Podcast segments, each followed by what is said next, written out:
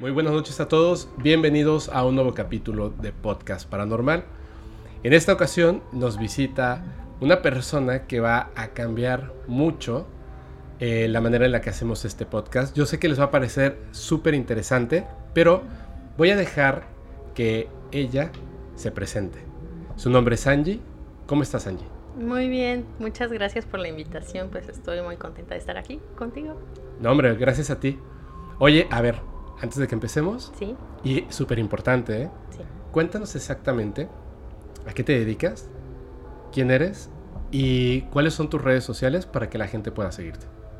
Bueno, eh, yo soy Angie Subeldía, me dedico a dar terapias. Eh, esta terapia se llama terapia cuántica y básicamente soy canalizadora y medio desde muy chiquita. Eh, mis redes sociales en todas me pueden encontrar como Angie Subeldía. Facebook, Instagram, TikTok, eh, YouTube eh, y Twitter. Perfecto. De todos modos, vamos a poner tus redes sociales en la parte de aquí abajo. Ah, claro. Estoy seguro, desde que dijiste que eres canalizadora y medium, estoy seguro de que va a llegar muchísima gente a hacerte un montón de preguntas. Antes de que empezáramos, le pedí a la gente que está en el grupo de Telegram que dejara algunas preguntas que te quieren hacer. Entonces voy a leer entre, digamos, entre esta conversación, voy a leer dos o tres preguntas. Pero antes, para la gente que no sepa exactamente qué es lo que hace una canalizadora. Una canalizadora es una persona que está en contacto con la energía, eh, digamos, de donde todos nos conectamos o se conectan todos, eh, y comparte mensajes ya sea de, yo les llamo seres asistenciales, otros les podrán llamar ángeles arcángeles, eh, inclusive guías, eh, maestros ascendidos, que son personas que tuvieron una vida real, común, pero llegaron a cierto tipo de nivel de conciencia que se convirtieron en energía que están totalmente asistiéndonos todo el tiempo. Eh, y una medium ya es una persona que tiene habilidades, eh, bueno, son diversas habilidades, pero depende de o varía de cada medium, eh, que tiene cierta eh, habilidad, bueno, contacto, ya sea hasta con personas que trascendieron, o sea, personas de familiares que, que trascendieron, o bien tiene la capacidad de saber cosas de la persona en el momento que está platicando con ella por ejemplo, mi, bueno, lo que yo he desarrollado más es la parte de la clarividencia. yo veo imágenes, veo em, hasta, por ejemplo, escenas de la vida de la persona cuando estamos en sesión y donde puedo ir como eh, llevando o guiando la sesión para llegar precisamente a eventos traumantes o emociones no gestionadas en la persona. A ver, eso quiere decir, entre otras cosas, que eres psíquica y que te puedes comunicar porque hay que hacer una diferencia, ¿no? O sea, una cosa son, cuando te refieres a, familiares que ya trascendieron, lo voy a decir como es quizás, son personas que ya no están vivas. Claro. ¿Ok? Que te puedes comunicar, con, o más bien que ellos se pueden comunicar contigo, se dan cuenta de que se pueden comunicar contigo, te dan mensajes. Sí. Eh, hay mediums que incluso permiten que estos seres entren. Entren en su cuerpo, ¿verdad? Hablen y utilicen su cuerpo para comunicarse. Así es. ¿Eso tú alguna vez lo has hecho? Tengo la capacidad, aunque no me sentí tan cómoda como la circunstancia de cómo era. Y uno como canal abierto, como medium, como eh, canalizador, tú puedes ir llevando este tipo de comunicación como tú quieras. Esto es, si el contacto es muy fuerte y te da miedo, tú puedes decir que así no quieres ese contacto y puedes limitar eh, en un sentido que sea cómodo para ti el tener contacto con eh, pues los seres que se quieran comunicar contigo. Ellos perciben muy bien quién está abierto y quién no. Entonces imagínate, es una persona que ya trascendió, que no está aquí físicamente, entonces tiene ávida sensación de comunicarse de alguna forma con sus familiares o si tuvo cosas pendientes. Entonces, ¿qué va a pasar? Si tú eres un foquito rojo encendido, un canal abierto, una puerta abierta, obviamente vas a, vas a traerlos muchísimo. Entonces, eso hace que, dependiendo de tú como persona, eh, pues tú vayas como llevando ese nivel de comunicación adecuado a ti. Esto es, podrías decir, ¿no? O, aquí las personas que nos están viendo seguramente en algún punto se quedan como en relación o se sienten identificados. Entonces tú puedes decir, ¿saben qué? Esto me da miedo, así no, por favor, no quiero hacer este tipo de contacto o no me contacten así, que sea de una forma más tranquila, más fluida, para que, pues bueno, eh, en ese caso yo no tenga esta resistencia o, o esta exaltación emocional, ¿no? O sea, que puede ser como muy impactante para muchas personas. A ver, voy a llegar, después voy a llegar a una segunda pregunta que tiene que ver con los seres asistenciales que Ok. comentabas y Ujú. también con trascendidos. No, no, no, no, perdón, no trascendidos, decías que elevados. Ah, ok, guías Person- espirituales. Guías Ajá, espirituales. ajá, sí. ok. Voy a llegar a esa pregunta, pero Ujú. antes, me han comentado, lo he leído varias veces, alguna vez quizá creo que, que eso era lo que estaba pasando, que por ejemplo cuando uno se está, está como acostado, está a punto de dormir y de repente sientes como si te cayeras, es como ese punto donde tu, tu ser, tu espíritu, como le queramos decir, yo, yo digo que es el ánima o, o el ser, ¿no? Lo que tú eres en realidad. Está como tratando de, de dejar tu cuerpo físico y hay como una parte de tu cuerpo que obviamente no permite que esto pase. Y entonces es cuando sientes que te caes porque te vuelve a jalar hacia adentro. Y se siente horrible. Entonces, en algunas prácticas que dice que ya comentaré más adelante en otro podcast que tiene que ver con la comunicación con las personas que ya no están presentes, la sensación no es de miedo, pero es, es confusa, es, es algo que nunca has sentido y, y tu mismo cuerpo al estar en contacto con esto diferente, como que te dice, no, no lo hagas, no, o sea, regresa. Y eh, es, siento que es esa parte que estabas comentando, pero tú que sí lo has logrado, ¿nos puedes describir cómo es, cómo es esa sensación que, por ejemplo, cuando un, una persona que ya no está con vida Ujú. trata, aunque tú se lo permitas, cómo es esa, esa sensación, qué sientes, qué pasa cuando trata de tomar el control de tu cuerpo? Principalmente tú notas a la diferencia entre que si es muchísimo miedo, pues es algo que no está, ¿cómo decirlo? Ni juicio de valor, ni bien ni mal, simplemente no, no te conecta, ¿no?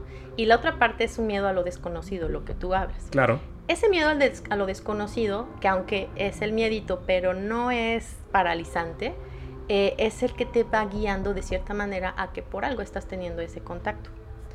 Eh, mi- la parte eh, en la que yo lo experimento, o lo experimenté en algún punto que no me, no, no me sentí cómoda, es como, bueno, primero, pues sí me, me contactan, a mí me, me hablan, ya sea como, cuando es directo y cuando es como muy fuerte, eh, me hablan, o sea, en, en mi mente escucho un- una persona, un- no te sé decir quién. como si fuera un pensamiento que tú no tuviste. Sí, ajá, es, es eso como, es algo que llega muy directo, no es algo repetitivo o un pensamiento intrusivo, no lo es. Ok, Entonces es algo, digo, directo. Eh, esta parte de ser directo, automáticamente yo tengo mis parámetros de saber eh, cómo va a pasar. O sea, ah, me, me está pasando algo, estoy canalizando o voy a, a hacer medium, ¿sabes? O sea, voy a hacer la parte de... de- sí, de, de- de canalizar sí, esa comunicación. De canalizar esa comunicación. Entonces, eh, bueno, lo que hago es como, te- tengo esa percepción, siento, y en algún momento es como, solo me suelto. O sea, mira, en esta como que parte... permites. Sí, hago, ajá, doy como el permiso, ¿no? Ok. Y a través de ese permiso, bueno, ya eh, hago lo que tengo que hacer, pero no soy yo como tal, eh, sino que el permiso está en que como que yo me separo de mi cuerpo. Te vuelves el espectador. Digamos que me vuelvo el acompañante, estoy a un Sí, lado por de eso, mi o sea, dejas de ser tú, Sí, claro. estás, te lo presto, ¿no? Ajá, ajá. Me bajo del vehículo, Sí. ahora ajá. tú manejas. Sí, sí. Solo que hay una parte en la que sí eres totalmente así como, órale, ahí está. Y otra en la que a mí me pasa, o me pasó en ese momento, por primera ocasión, en la que la mitad sí, la mitad no, por bastante miedo, porque fue una, una así. o sea, como si, hubieran dos personas en tu cuerpo. Ajá, o sea, ajá. la Yo, tuya la y la- y nueva persona. Y la nueva persona, ajá. ¿Y quién habla?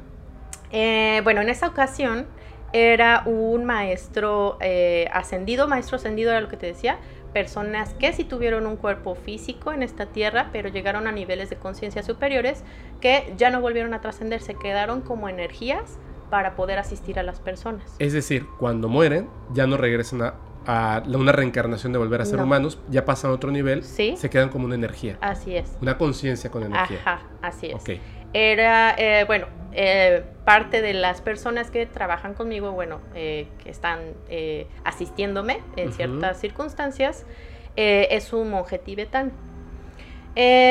yo lo sentí, yo sabía, bueno, no sabía en ese momento hasta que yo lo escuché. Mucho después yo ya me entero de información por una lectura de registros akáshicos. Eh, pero en ese momento yo solamente escuchaba un dialecto que yo en mi vida nunca había hablado, era Claro, una- era una lengua nueva, ¿no? era una lengua nueva para mí, aunque tenía familiaridad porque la escuché y se me hacía conocida. Eh, también eh, mi voz cambió, mi voz era la de un hombre, un hombre grande. Eh, y qué otra cosa, y solo estaba haciendo algo con las manos Ajá. en ese momento. Que Lo era para asistir a alguien. era para asistir a alguien. Ahora, cuando es- tú escuchabas, eh, voy, a, voy a decirlo como, Sí, a lo claro. mejor pregunto porque quiero y queremos saber. bien, sí, O sea, ¿escuchabas esa voz salir de tu boca de mi boca, con tus oídos o desde al lado? con mis oídos. Con tus oídos. Era como... ¿Y no te espantaba eso? No era la, la sensación, no eran de mis oídos, era de mi cuerpo que estaba a un ladito.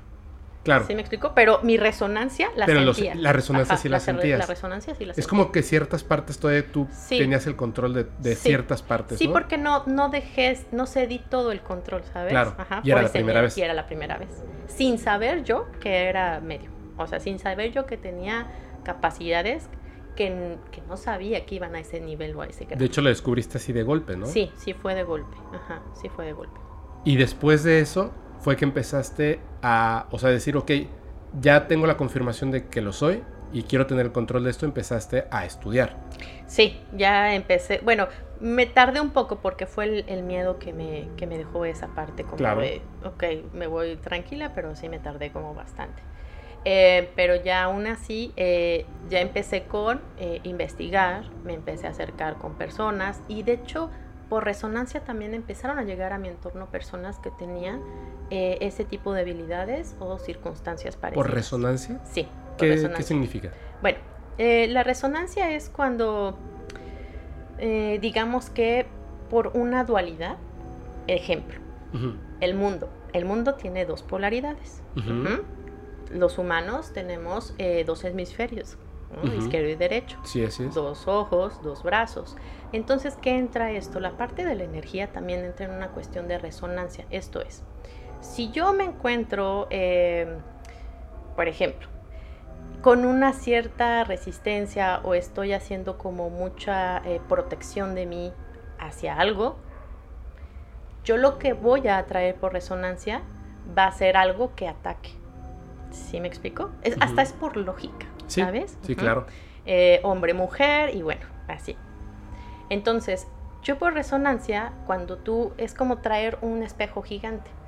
Tú vas vibrando con enojo, todo lo que te va a pasar van a ser situaciones a que tú te enojes, Así es. ¿sí? Así es. Eh, entonces, esa es la parte súper importante y, y ahí reside también mucho nuestro poder interior, de cómo somos inconsciente o consciente, o consciente eh, creadores de todo lo que experimentamos en esta realidad, incluyendo el contacto con sea lo que sea que nos encontremos en la cuestión paranormal.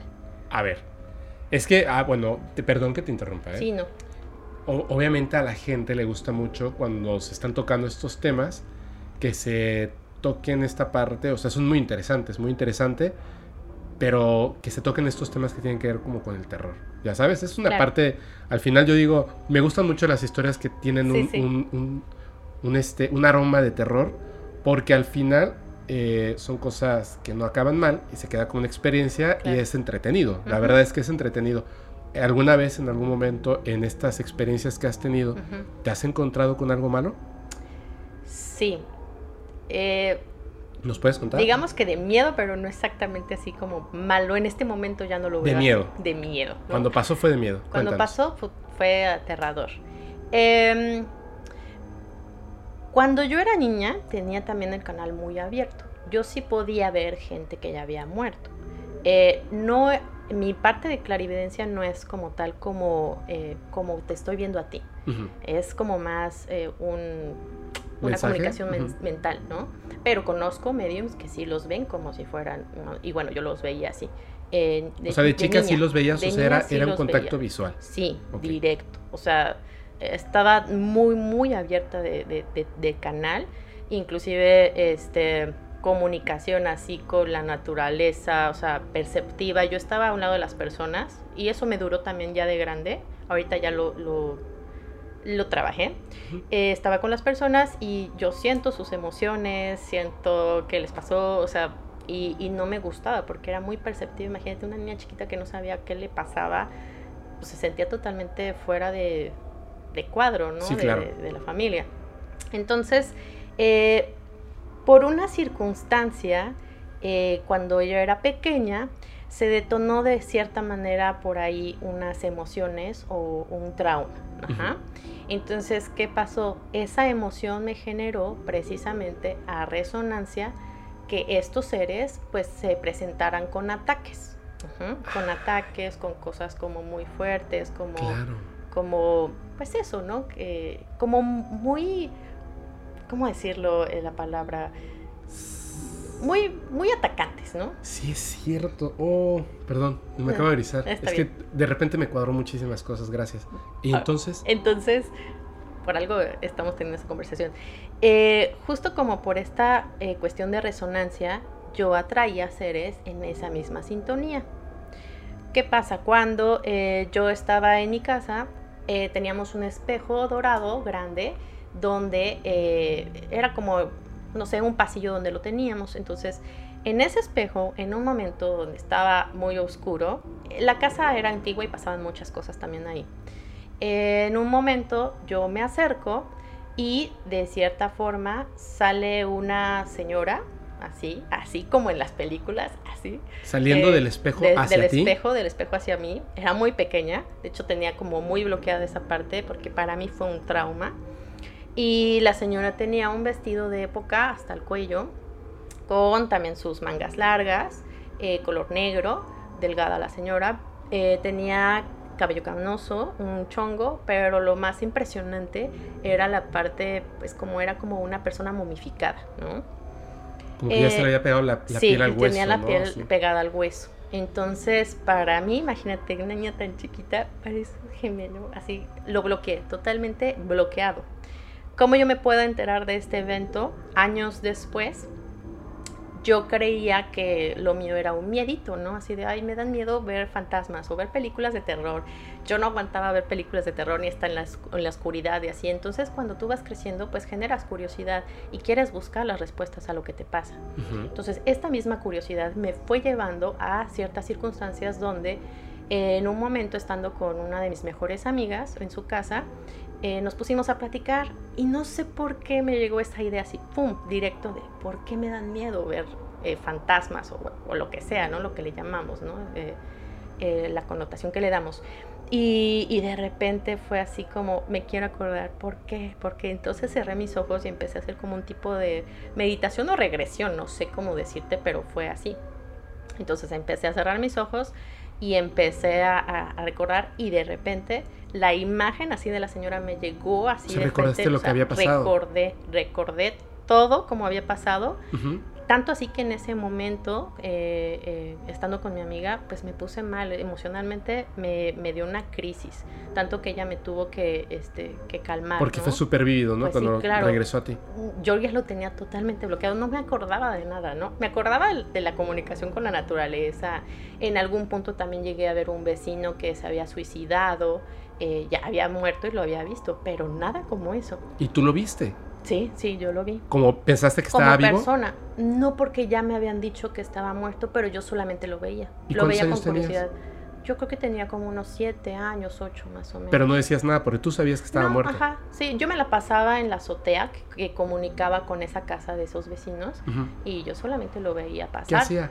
Eh, estaba vestido con eh, su uniforme de la secundaria y solamente pasaba de un lado para otro. Sí, sí, se suicidó muy joven. O sea, pasaba caminando, ¿te veía a ti? No, solamente estaba como en esa parte. Mira. Era estos seres que repiten. Sí, algo que pasa siempre cuando hay muertes repentinas, muertes como muy fuertes de cómo fue el suceso. O suicidios, ¿no? O suicidios. La persona se queda en ese nivel de conciencia. ¿Qué es esto? Si yo, por ejemplo, tuve un accidente eh, eh, en, moto, ¿no? Eh, automovilístico, y fue de impacto tan fuerte, yo como ser ni siquiera voy a saber que voy a estar muerto, o sea, que morí. No me di cuenta en qué momento morí. Ajá. Entonces no tengo conciencia de eso, pero me quedé con la conciencia de mi familia y esto, o sea, pero e, o sea, como todo en ese momento. Entonces imagínate el, el, shock tan impactante también para una persona de tener cuerpo a no tener cuerpo. Y como que la emoción los mantiene, ¿no? Sí, esa la emoción justo es ese nivel de conciencia. Por eso decimos que toda nuestra vida regularmente actuamos por inconsciente, porque no nos damos cuenta que en nuestro presente vamos actuando con emociones del pasado que se quedaron. Entonces, si yo genero acción con el inconsciente, pues no estoy tomando decisiones en mi presente, estoy tomando decisiones de acuerdo a lo que sucedió. Entonces, esta parte es donde entran las personas que pues tienen esa, ese, ¿cómo decirlo? Ese umbral, pero se quedan en intermedio. Se quedan, como en un loop, ¿no? Exactamente. ¿Hasta que se consume esa emoción? Uf, pues tarda muchísimo, depende mucho entre que si la bueno, eh, lo voy a decir, ¿no? La, persona que trascendió, que es la persona que murió, eh, tiene una resolución de que a lo mejor quería darle un mensaje a su familia o dejó muchas cosas incompletas. O también hay personas que trascienden y se quedan con enojos, corajes y se quedan en esa sintonía y también se quedan tanto tan arraigados, aferrados a, su, a sus estructuras fijas, porque son también conceptos mentales que tardan muchísimos años en ese loop hasta que, bueno, ya sea lo que tenga que pasar, eh, llegan a esta parte donde podría ser como ya eh, la siguiente vida, porque bueno, hay reencarnación también y todo ser, es como un reciclaje, ¿sabes? También como... O sea, les puede pasar que alguien como tú les ayude, puede. o quizá alguien les deje una vela y agua y rece por ellos porque los vio y les ayude como a consumirse, ¿no? Sí, fíjate que a veces, y, y esto también va a entrar un poquito como en controversia, a veces cuando nos quedamos con estas cuestiones muy estructuradas, por ejemplo, de poner una vela y cuestiones así, o estarlos pensando mucho tiempo y no soltar, no hacer esta parte de, de, soltar, los alimentamos. Lo seguimos teniendo aquí. Entonces lo importante también junto con ellos, digo, eh, de alguna forma es trabajar esas emociones para poderlos soltar y que ellos que los vivos los suelten. Exactamente. Y que ellos puedan liberarse para llegar a su siguiente nivel de aprendizaje. Claro, o sea, básicamente es que ellos puedan pasar su mensaje para que estén tranquilos y se vayan, pero también las personas que están aquí, que, ocurre muchísimo, ¿no? Claro. Una, una familia pierde a, un hijo y no lo sueltan y están pensando en él y lo están llorando y lo están pensando y mantienen el cuarto en las mismas condiciones y tal, y al final están causando, pues, sin querer dolor en dos partes, ¿no? En la familia y en este ser que, que quizá quiere ir hacia otro lugar mejor, evidentemente, y no puede. Sí. Porque lo piensan y lo mantienen aquí. Sí, Pero te interrumpí. ¿Qué pasó entonces con la historia de esta mujer? Ok. La que viste en el espejo. Eh, bueno, después de eso, de tener la memoria de, y descontrolarme ahí con mi amiga, eh, pasaron como ciertos años. Eh, de profesión soy artista visual y llegué a pintar murales bueno, en toda la República Mexicana. Yo me voy a un viaje fue a Saltillo. Regularmente siempre nos hospedaban en las casas del, centro y en todos los centros de todos los estados, pues es eh, eh, lugares antiguos, ¿no? Sí. Eh, en una ocasión estoy con una amiga y le digo que me acompañe, que fuéramos como a caminar y nos encontramos una tienda de antigüedades regularmente en los nortes se, se, se, acostumbra a vender mucho el de este, lugares de garage y venta de garage, ¿no? Entonces encontramos esa tienda, nos metimos y eh, así como si alguien me estuviera guiando, porque también soy muy intuitiva, entonces soy mucho de, de, seguir el corazón o lo que te dice la intuición. Entonces llegué a un punto en donde era una maleta grande y tenía muchas fotografías. En ese entonces era fan lo de las películas, y ahorita que me acuerdo, y yo coleccionaba fotografías antiguas, por eso me llamó la atención. Okay. Entonces meto mi mano y la primera fotografía que sacó, eh, porque habían muchos formatos en las que se imprimían las fotografías, era una fotografía muy larga, rectangular, y esa fotografía era la señora que yo había visto cuando yo era niña. No manches. Imagínate el impacto para mí verla, o sea, ya había pasado la cuestión emocional, ya lo había trabajado, todo lo había sanado, ya. Pero de repente así, ya después de años y ver así la fotografía, sí me quedé así de, ¿qué está pasando? Ahí fue donde Ay. empecé también como a tener como muchos puntos de decir, ¿por qué me está pasando esto? ¿Por qué soy diferente? ¿Por qué me pasan estas circunstancias? Tengo. Ay, Dios mío, perdóname. Se, se prendió Siri y casi, casi me para el corazón. Este. La viste, viste la fotografía. ¿Tú tienes la fotografía? No, se la mandé a mi amiga por WhatsApp, la que estaba Ah, conmigo en ese momento. Pero, ¿Pero, tienes no. foto de la foto? Eh, no, ya, fue hace muchos años. Ok. Pero Y, tengo una y- y pregunta. estaba pensando, dije, qué chido que lo hubiera presentado. Sí, sí, sí. Eh, bueno, tenía mucha curiosidad de verla. Sí. Pero dime una cosa, ¿la contactaste después de eso? No, pero esa historia no terminó ahí. Años después todavía, yo conozco a un amigo que lee el tarot por un amigo en común y empezó a platicar conmigo y le platiqué mi historia, lo de la señora. Y me dijo, Tai, es que tú no sabes, bueno, mi otro nombre es Taide, tú no sabes que pues, eres un canal muy abierto, no te has dado cuenta de las habilidades que tienes, pero te voy a decir algo. Eso que te contactó, tú no sabes si no te quería asustar. Lo único que quería era que le pudieras ayudar a lo que tenía que, que justamente eh, sanar o, o- o el mensaje o algo de su circunstancia para que tú le ayudaras a trascender. Pero estabas tan pequeña que en el momento, y también era la comunicación tan agresiva por esa resonancia, que yo no entendía qué pasaba. Yo creía que me iban a lastimar. ¿m? Y por eso es como que se separó totalmente de ti. Exactamente. Y ya a partir de ese momento que yo supe, yo creo que el- la misión o el propósito de verla era saber que yo era medium y que tenía ese poder o esa, esa habilidad, ¿no? Esa capacidad de poder ayudar a otras personas. Está súper... Wow. O sea, todo lo que nos estás contando, la verdad, está tremendo. Me quedó una duda de algo que decías hace rato, de los registros akáshicos. Ok. ¿Nos podrías, nada más así como para el general de, de las personas que a lo mejor nunca han escuchado esto, qué son los registros akáshicos? Bueno, los En registros- cristiano, ¿no? Así como... Sí, Rápidamente, ¿no? Eh, no muy- no muy clavado. No estoy muy acá conectada, pero.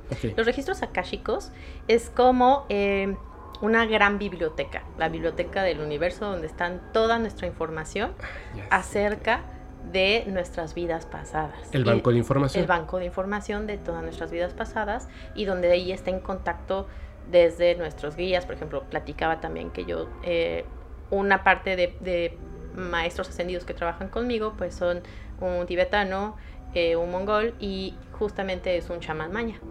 Wow.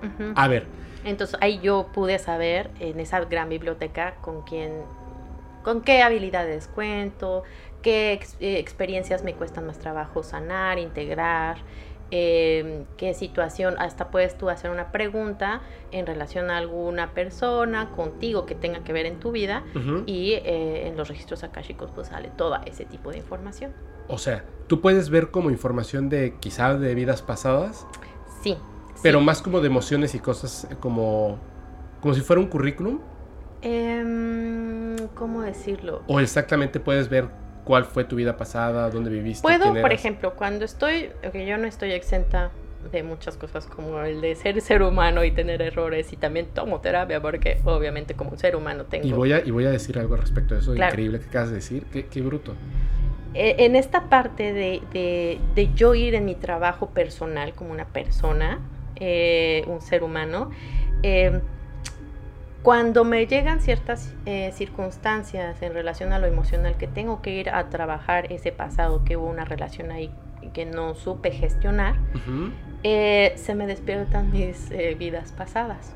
Porque son, si tú tienes algún problema muy fuerte con el que llevas muchos años, muchos años en esta vida, eh, están totalmente relacionadas, y eso se los puedo así casi casi asegurar, eh, que están re- relacionadas con vidas pasadas. ¿Por qué?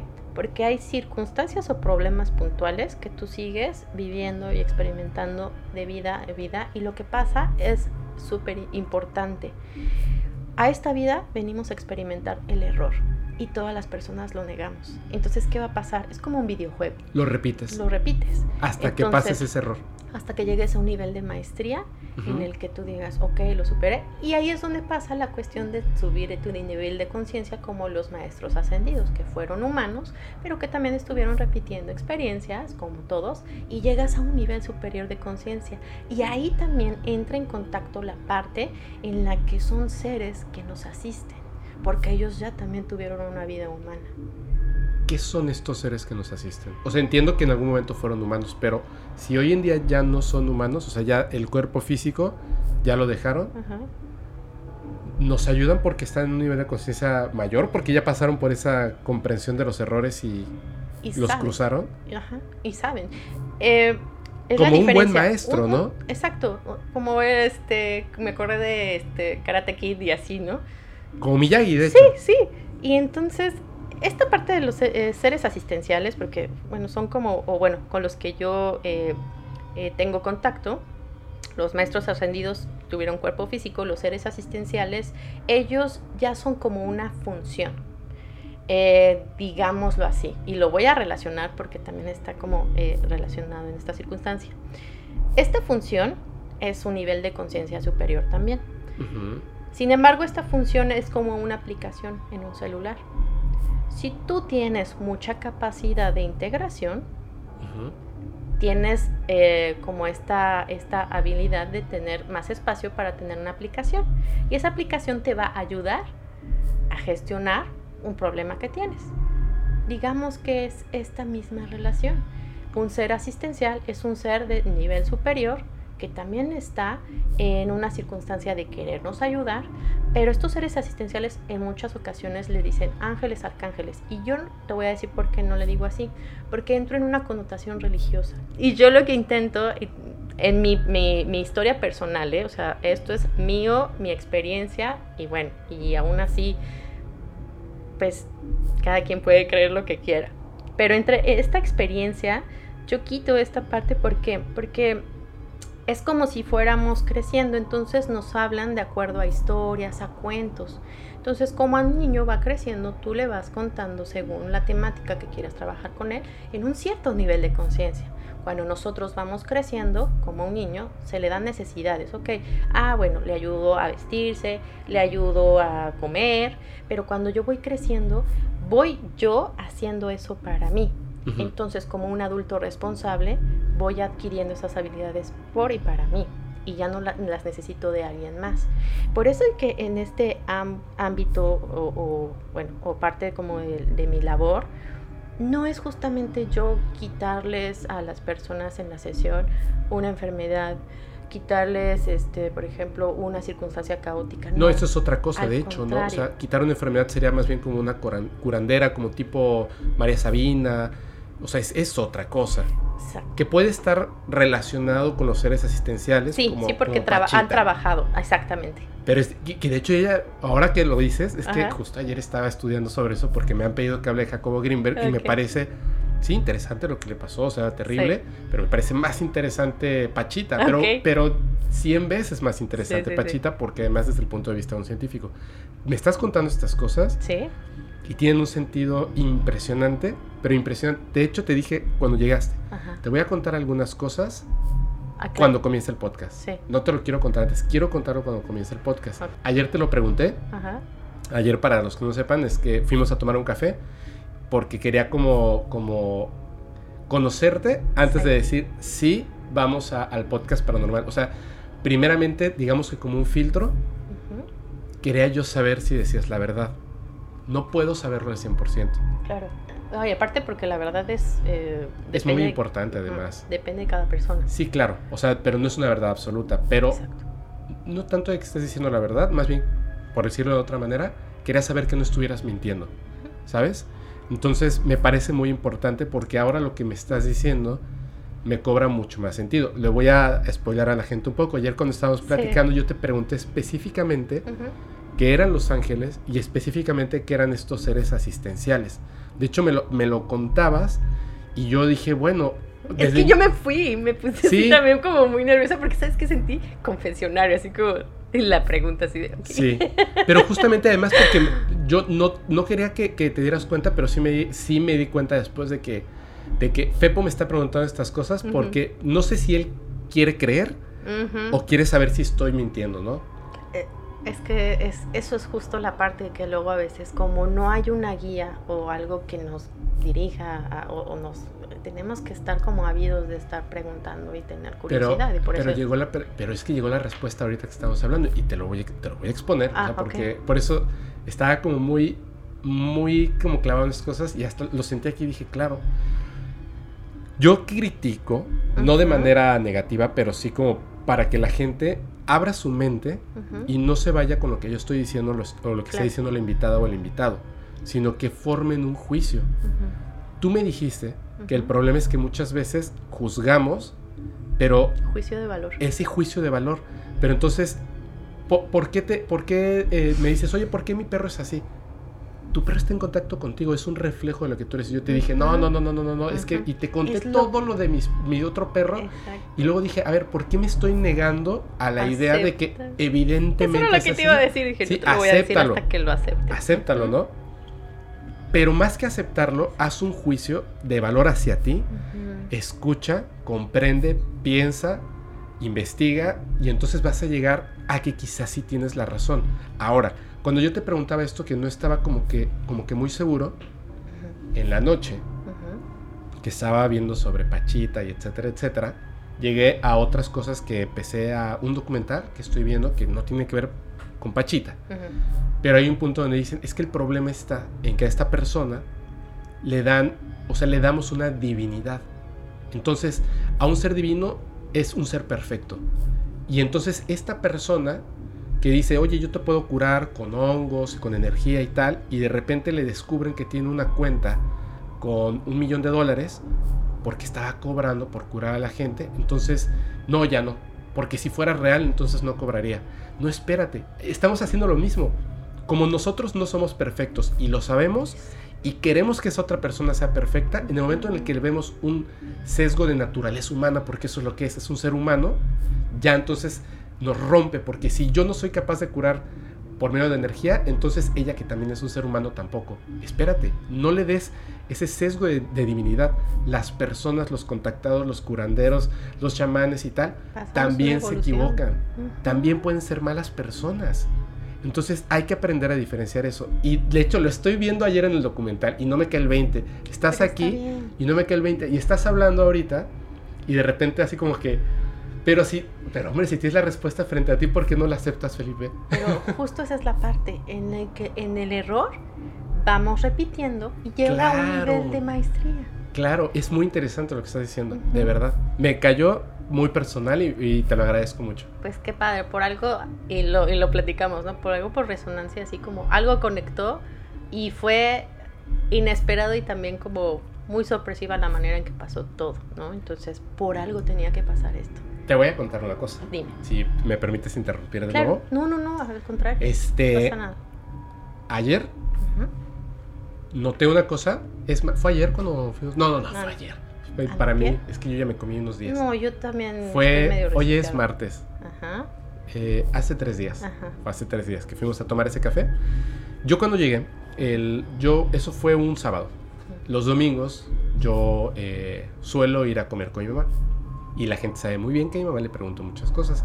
Llegué a comer con ella y le dije, fíjate que conocí una persona así, así asado, ¿no? Me dijo, ay, qué interesante, ¿no? Qué padre. Y me empezó a platicar unas cosas y le dije, pero ojo que el detalle no es a lo que ella se dedica o lo que hace, sino que hay algo que pasó mientras yo estaba platicando con ella que me parece más interesante desde mi punto de vista. Sí, O sea, esto de acá. Cuando yo estaba platicando contigo, me di cuenta de que mis piernas estaban totalmente cruzadas abajo de la mesa y mis manos, estaba yo sentado frente a ti así o así. En psicología, obviamente esto quiere decir que estás cerrado a nuevas ideas.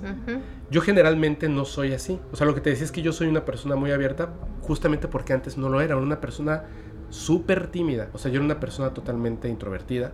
Y cuando cumplí 18 años, yo decidí que tenía que trabajar eso y yo lo hacía con ejercicios incluso corporales, como los actores.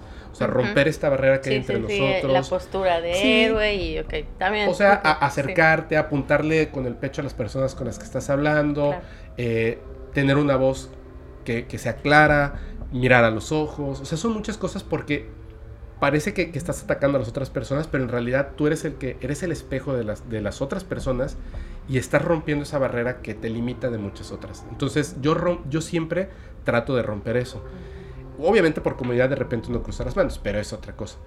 Justamente yo sentí que, que mi cuerpo se cerraba y se cerraba y se cerraba y yo lo obligué así. Llegó un momento en que dije, no, o sea, voy a obligarlo, voy a separar las piernas, voy a separar los brazos porque tengo que escuchar lo que me estás diciendo, no solamente pues con las orejas, o sea, tengo que escuchar lo que me estás diciendo y a partir de eso formar un juicio. Está en el momento en el que hago esto y estabas hablando, yo sentí como que una burbuja dejó de existir el mundo entero y vas a recordar esto. De repente yo me tocaba el codo y te dije es que hay un mosco que me está molestando. No lo quería decir porque te acaba de conocer y no quería que fueras a pensar así como que me está dando el avión. Por favor, soy la persona más rara que me pasa el se lo, se lo conté a mi madre. Le dije, ¿sabes qué? Y solamente me ha pasado así, contadas veces en la vida. Dos veces quizá. Y una seguramente no lo fue.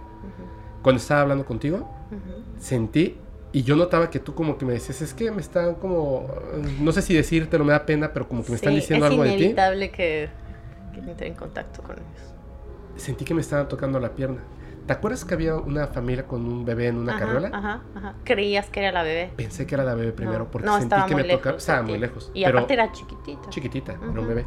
Pero sentí que me tocaron la pierna en muchas ocasiones y como yo no hacía caso de lo de la pierna, sentí que me tocaban el hombro, que me hacían como como así. Pues es que te estaban diciendo que pusieras como atención en Sí, que no, que no estuviera cerrado.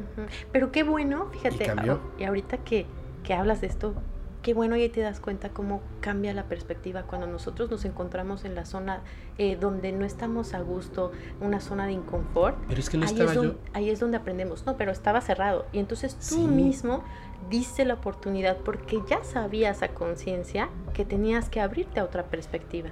¿Sabes qué pasa? Lo que pasa es que, y lo digo con todo el respeto del mundo, ah, de hecho lo comentaba en un podcast la vez pasada, eh, y a todas las personas que nos escuchen y tal, y las personas que a veces ponen sus, sus, este, sus mensajes en Telegram o mandan sus correos electrónicos. No siempre, no siempre se trata de brujería, no siempre se trata de un fantasma, no siempre es un extraterrestre, no siempre es un ovni.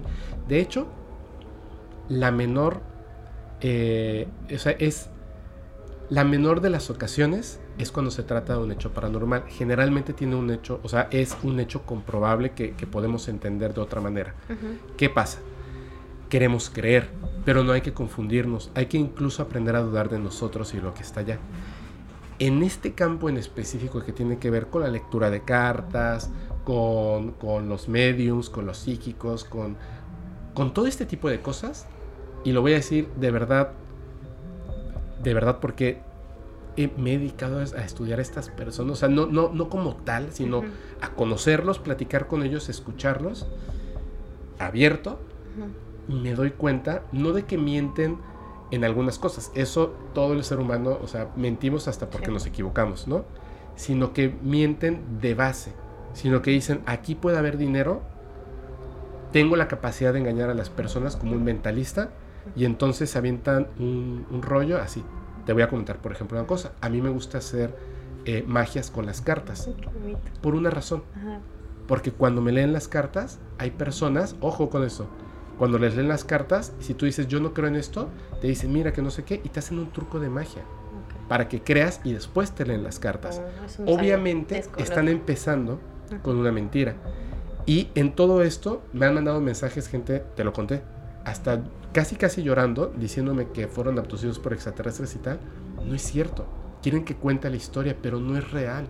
O sea, uno va aprendiendo estas cosas. Obviamente me equivoco, y varias veces. Y tienes que aprender como que a separar la paja, porque de repente te encuentras con algo que puede ser real. Y esa es la parte interesante, cuando algo puede ser real. Todavía después, cuando estaba viendo lo de Pachita, hubo una cosa que dijo que yo dije, no puedo creer, o sea, ¿por qué? Justo cuando me acaba de pasar esto, se lo cuento a mi madre en la noche viendo un documental sobre Pachita. Pachita cuando tenía ya Jodorowsky, el filósofo, director de cine, etcétera, que estaba haciéndose pasar por otra persona, uno de sus asistentes de Pachita se acercó y le dijo, cuando Pachita tenga al hermanito dentro y esté curando y tal, y tú estés en la habitación, no puedes, por favor, cruzar las piernas, cruzar los brazos o estar en una posición donde estés cerrado. Es muy importante. Tienes que estar relajado y abierto. ¿Ok? Permite que tu conciencia trabaje con todo lo demás. Y yo dije, es que es increíble porque las cosas cambiaron totalmente en el momento en el que yo decidí abrirme.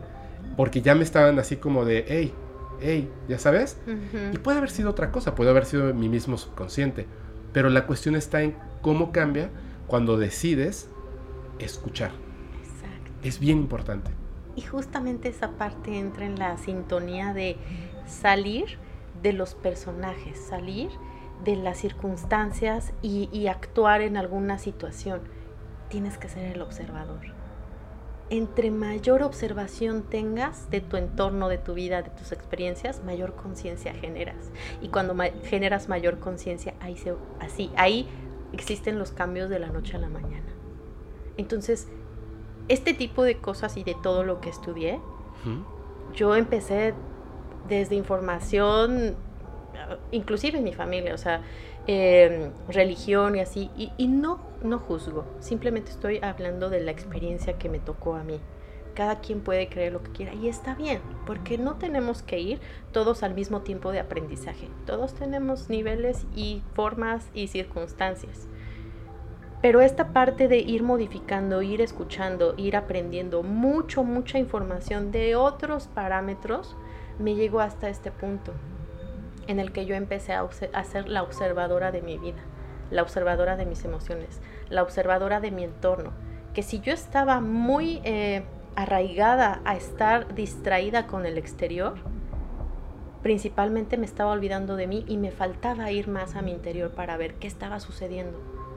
Y eso me cambió la vida totalmente. Y llegué a este, este punto, inclusive, en el que yo voy a llegar a un punto, por ejemplo, si también manejo el oráculo, eh, que son unas cartas que te van diciendo como tienen ciertos puntos o parámetros, pero yo sé que en un punto que si yo sigo trabajando con mi interior, sigo sanando experiencias, sigo sanando eh, o haciendo conciencia de muchas cosas, yo ya no voy a utilizar ese tipo, son objetos, nosotros le damos poder también a las personas, a las circunstancias, a las cosas. El que tiene el poder es uno mismo. Entonces, si yo le genero poder a mi oráculo, si no lo tengo, voy a estar con la... No voy a saber. Pero no es los objetos, no son los objetos, no son las cosas, eres tú. Sí. Entonces, esta parte que a mí me ayudó a ver es como toda la información está contenida en todos nosotros. La información es súper poderosa, súper importante y abre las puertas que tú quieras. Con solo conocerte a ti, inclusive ni siquiera nos conocemos el completo, por completo. Faltan muchas cosas, muchos hilos por atar en nuestra vida, en nuestra infancia. Cuando tú tienes el conocimiento de todo eso, cambia tu vida totalmente. A ver, tengo, tengo una, duda. Que ahorita que de lo que estabas hablando, tienes absolutamente, bueno, creo que tienes la razón. Yo pienso como tú. O sea, por eso digo creo, pero obviamente, y en los comentarios nos los van a dejar. Hay personas que piensan diferente. Quiero, está bien, ¿eh? Era lo que decía pongo en hecho que cada quien puede creer lo que quiera. Por supuesto. De hecho, por eso quiero pedir una disculpa. Porque cuando dijiste lo de Los Ángeles, que yo dije, claro, o sea, me, salió desde el fondo. sí, pero, que pero así pido como una muy disculpa. espontáneo. Pido una disculpa a todas las personas que, que de alguna religión en la que específicamente eh, Los Ángeles, este, entiendo que tienen una gran importancia, ¿no? Y, y como tal. Lo que pasa es que eh, y quiero decir a qué proviene, de qué proviene esta disculpa. ¿no? O sea, no lo debí haber dicho de esa manera. Lo que pasa es que justamente estaba yo viendo unos videos que me estuvieron mandando que me, me parecen muy interesantes, que de hecho están muy de moda ahorita en TikTok, que dice, así es como describe la Biblia a los ángeles. Y no son estos hombres o mujeres con túnicas, que son rubios hermosos, con arpas y alas eh, blancas, para nada. O sea, son como unas cosas llenas de ojos que giran y parecen como unos monstruos, perdón. Entonces yo dije, claro, o sea, porque en realidad se refieren a mensajeros. De hecho, por eso son las alas, porque son mensajes. No es un ser humano. ¿Te acuerdas lo que habíamos platicado justo de eso, de, cómo lo vemos? Bueno, todo depende de la percepción, de tus niveles, tus niveles de creencia. Todo está en tu psique, en tu mente. Entonces, ¿qué pasa? Si yo tengo una creencia que los ángeles son alados, en mi percepción, en mi mundo, yo los voy a ver así. Así los voy a percibir, claro. Exacto. Entonces, para la connotación o la historia, como nos han venido enseñando cómo son los ángeles, pues tienen alas. Pero las alas son simbolismos, es un símbolo. Un símbolo que tiene que ver que pueden estar en todos lados. Y a referirnos a todos lados, tiene que ver con estas tres temporalidades, presente, pasado y futuro. Ellos pueden saber lo que te pasó en tu infancia, la emoción que tienes por ahí atorada, lo que te pasó hace rato que fue a lo mejor caótico que no tienes idea por qué pasó. Y pueden saber los futuribles, no hay un solo futuro, todo depende de la decisión que tomes a inconsciencia o a conciencia. Y esto es lo que estábamos hablando. Por eso cuando te leen las cartas las personas que saben te dicen, si tú haces esto, puede pasar esto. No te dice... Eso es un futurible. No está pasando a menos que tú tomes la decisión. Aunque hay cosas que de plano no se pueden cambiar. Como la muerte, mm. en algunos casos. Ah, bueno, sí, claro. Y ahí te va. Para la muerte todos decidimos, tanto en la familia que venimos a llegar, las, los aprendizajes que vamos a tener, e inclusive cómo nos vamos a morir. Eso ya está decidido. Aunque yo como ser humano no me acuerde, pero tomé como esta acuérdate que somos niveles de conciencia, como esta conciencia, yo tomé esa decisión. Porque para mí, tener esta familia, tener esta circunstancia, tener esto, tener lo otro, en ese rubro, en donde nací, me va a ayudar a esos aprendizajes, son retos. Y todo lo que yo tengo que ir aprendiendo en toda mi vida son justamente herramientas que me van a traer para yo afrontar esos retos. Esto quisiera decir, o sea, quiere decir que si ya sabemos antes de llegar a esta vida o sea, en ese proceso, digamos, de reencarnación o un alma nueva, etcétera, si ya sabemos cómo vamos a morir, hay como varias opciones de tu muerte. O sea, si por ejemplo hoy decido voy a hacer ejercicio, voy a comer súper bien, ya había tomado esa decisión previamente porque voy a morir de una manera con salud o sin salud, o hay como también la muerte se puede postergar. Por ejemplo, si obviamente si ahorita agarro y me subo al coche y le acelero a todo y me estrello contra una pared, seguro me muero hoy esta noche, ¿no? Pero puedo decidir no subirme y hacer esa tontería. Mira, en esta vida tenemos como una tarjeta de crédito y tienes varias oportunidades, como lo que decíamos de las vidas pasadas. En estas partes de oportunidades tenemos como ciertas recesiones. ¿Recesiones? Ajá, esto es. Eh, si yo tengo, eh, por ejemplo, tengo este contacto y me dicen y me dicen ciertas cosas que diga, que haga y que todo se mueve y se, se, conecta a que yo haga algo y no lo hago, me voy acabando ese crédito. Ok. Entonces, si yo me voy acabando ese crédito, y ojo para lo que, eh, la parte de, la que integro yo en sesiones, las enfermedades no son algo malo Simplemente son mensajes que te envía tu cuerpo para que estés atento a lo que tienes que atender en ti. Entonces, si en esas recesiones llega una enfermedad y yo tampoco hago caso y la intento como mitigar, en lugar de obtener ese mensaje, va a seguir esta y hasta que se te va a acabar tu crédito. Y tu crédito sería mejor eh, pues a lo mejor sí una, muerte por enfermedad, tu crédito a lo mejor sería un accidente, en fin, va a depender mucho de hacia dónde vaya encaminada tu vida de acuerdo a eh, ciertas circunstancias y también tiene mucha implicación tu misión de vida, esto es lo que vas a hacer o lo que vas a, tener que transitar a llegar a un punto para poder llegar a más personas, quizá. Por ejemplo, no es lo mismo mi misión de vida eh, que yo, bueno, logré verla después de tantos aprendizajes, errores en mi vida, para decir, wow, esto que estoy haciendo es mi pasión. pero no es lo mismo para otra persona porque a lo mejor para esa persona, aunque también sea un canal y esté muy perceptiva, porque a lo mejor tiene mucha intuición, pero a lo mejor su misión de vida es enseñar y ser maestra.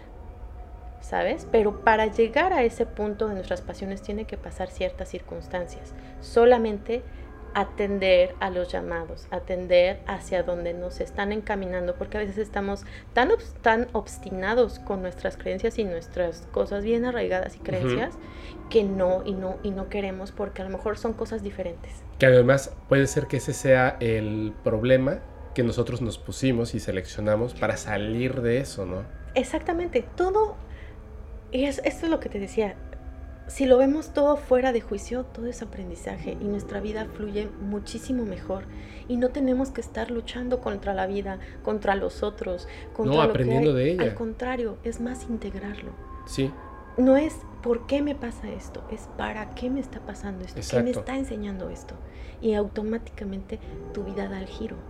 Entonces, entre más, fíjate, esta parte de, de, de estas situaciones, entre más entendemos, menos trabajo físico, menos lucha, menos esfuerzo, todo fluye mejor y las cosas llegan en el momento que llegan.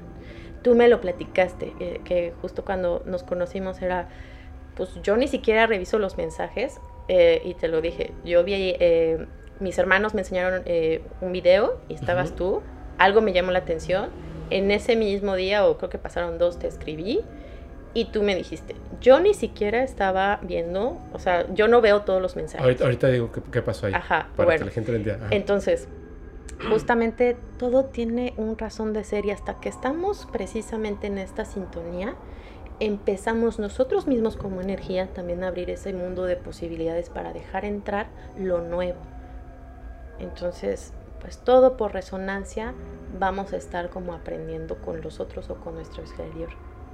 Mira, es bien importante porque ese es un detalle y son esas cosas que yo le llamo que son guiños de la vida, que te están señalando ciertas cosas y si te señalan, de verdad, o sea, sigue esa señal, siempre vas a encontrar algo bueno.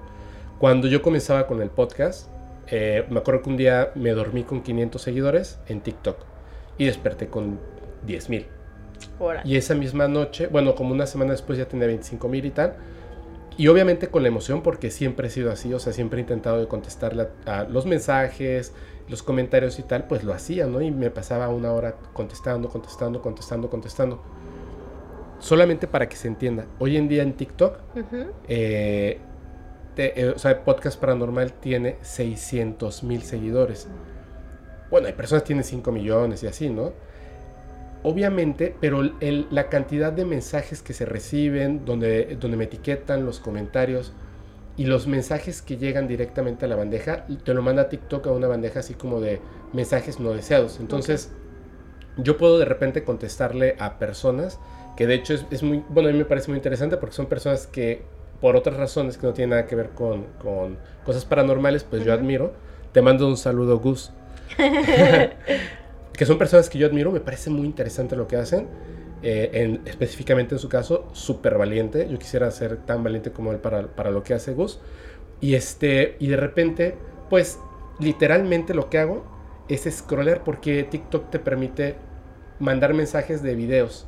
O sea, de, estoy viendo un video que me interesa y te lo mando, ¿no? Estoy viendo un en vivo y te, te lo mando. Entonces, son cientos de miles de mensajes que dicen video, video, video, video, video, y de repente veo uno que dice, te voy a contar mi historia, no sé qué tal, pero como les he pedido que los manden al correo electrónico, solamente a veces entro a TikTok y scrolleo esos mensajes. Y que me han contado de repente, eh, así como, ah, mira, una palomita azul. Y es cuando, por ejemplo, saludé a Gus. O tal cosa así, y a, a, otra persona, una persona muy famosa, ¿no? Y digo, ay, qué buena onda pero no entro a buscar ya los mensajes, no lo abro. Y de repente una noche dije, no sé, algo me, dijo, entra a ver los mensajes, entra a ver los mensajes, escroleo y me llamó la atención tu mensaje, pero las tres primeras palabras, o sea, fue algo así como, hola Fepo, y, pero algo en mí me dijo, ve ese mensaje.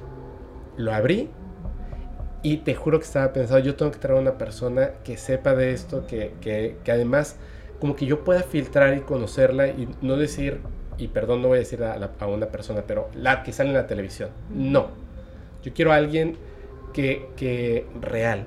Entonces, en ese momento el mensaje, ¿qué era lo que estaba pensando? O sea, es como, como, como ordenar el universo, ¿no? Lo pides. Tú pídelo, y lo vi. las preguntas. Y te lo comenté la vez pasada, no es por mala onda, no es que yo quiera traer al podcast a ciertas personas u otras, es que es mi casa. Ujú. Entonces uno no le abre las puertas de su casa a cualquier persona.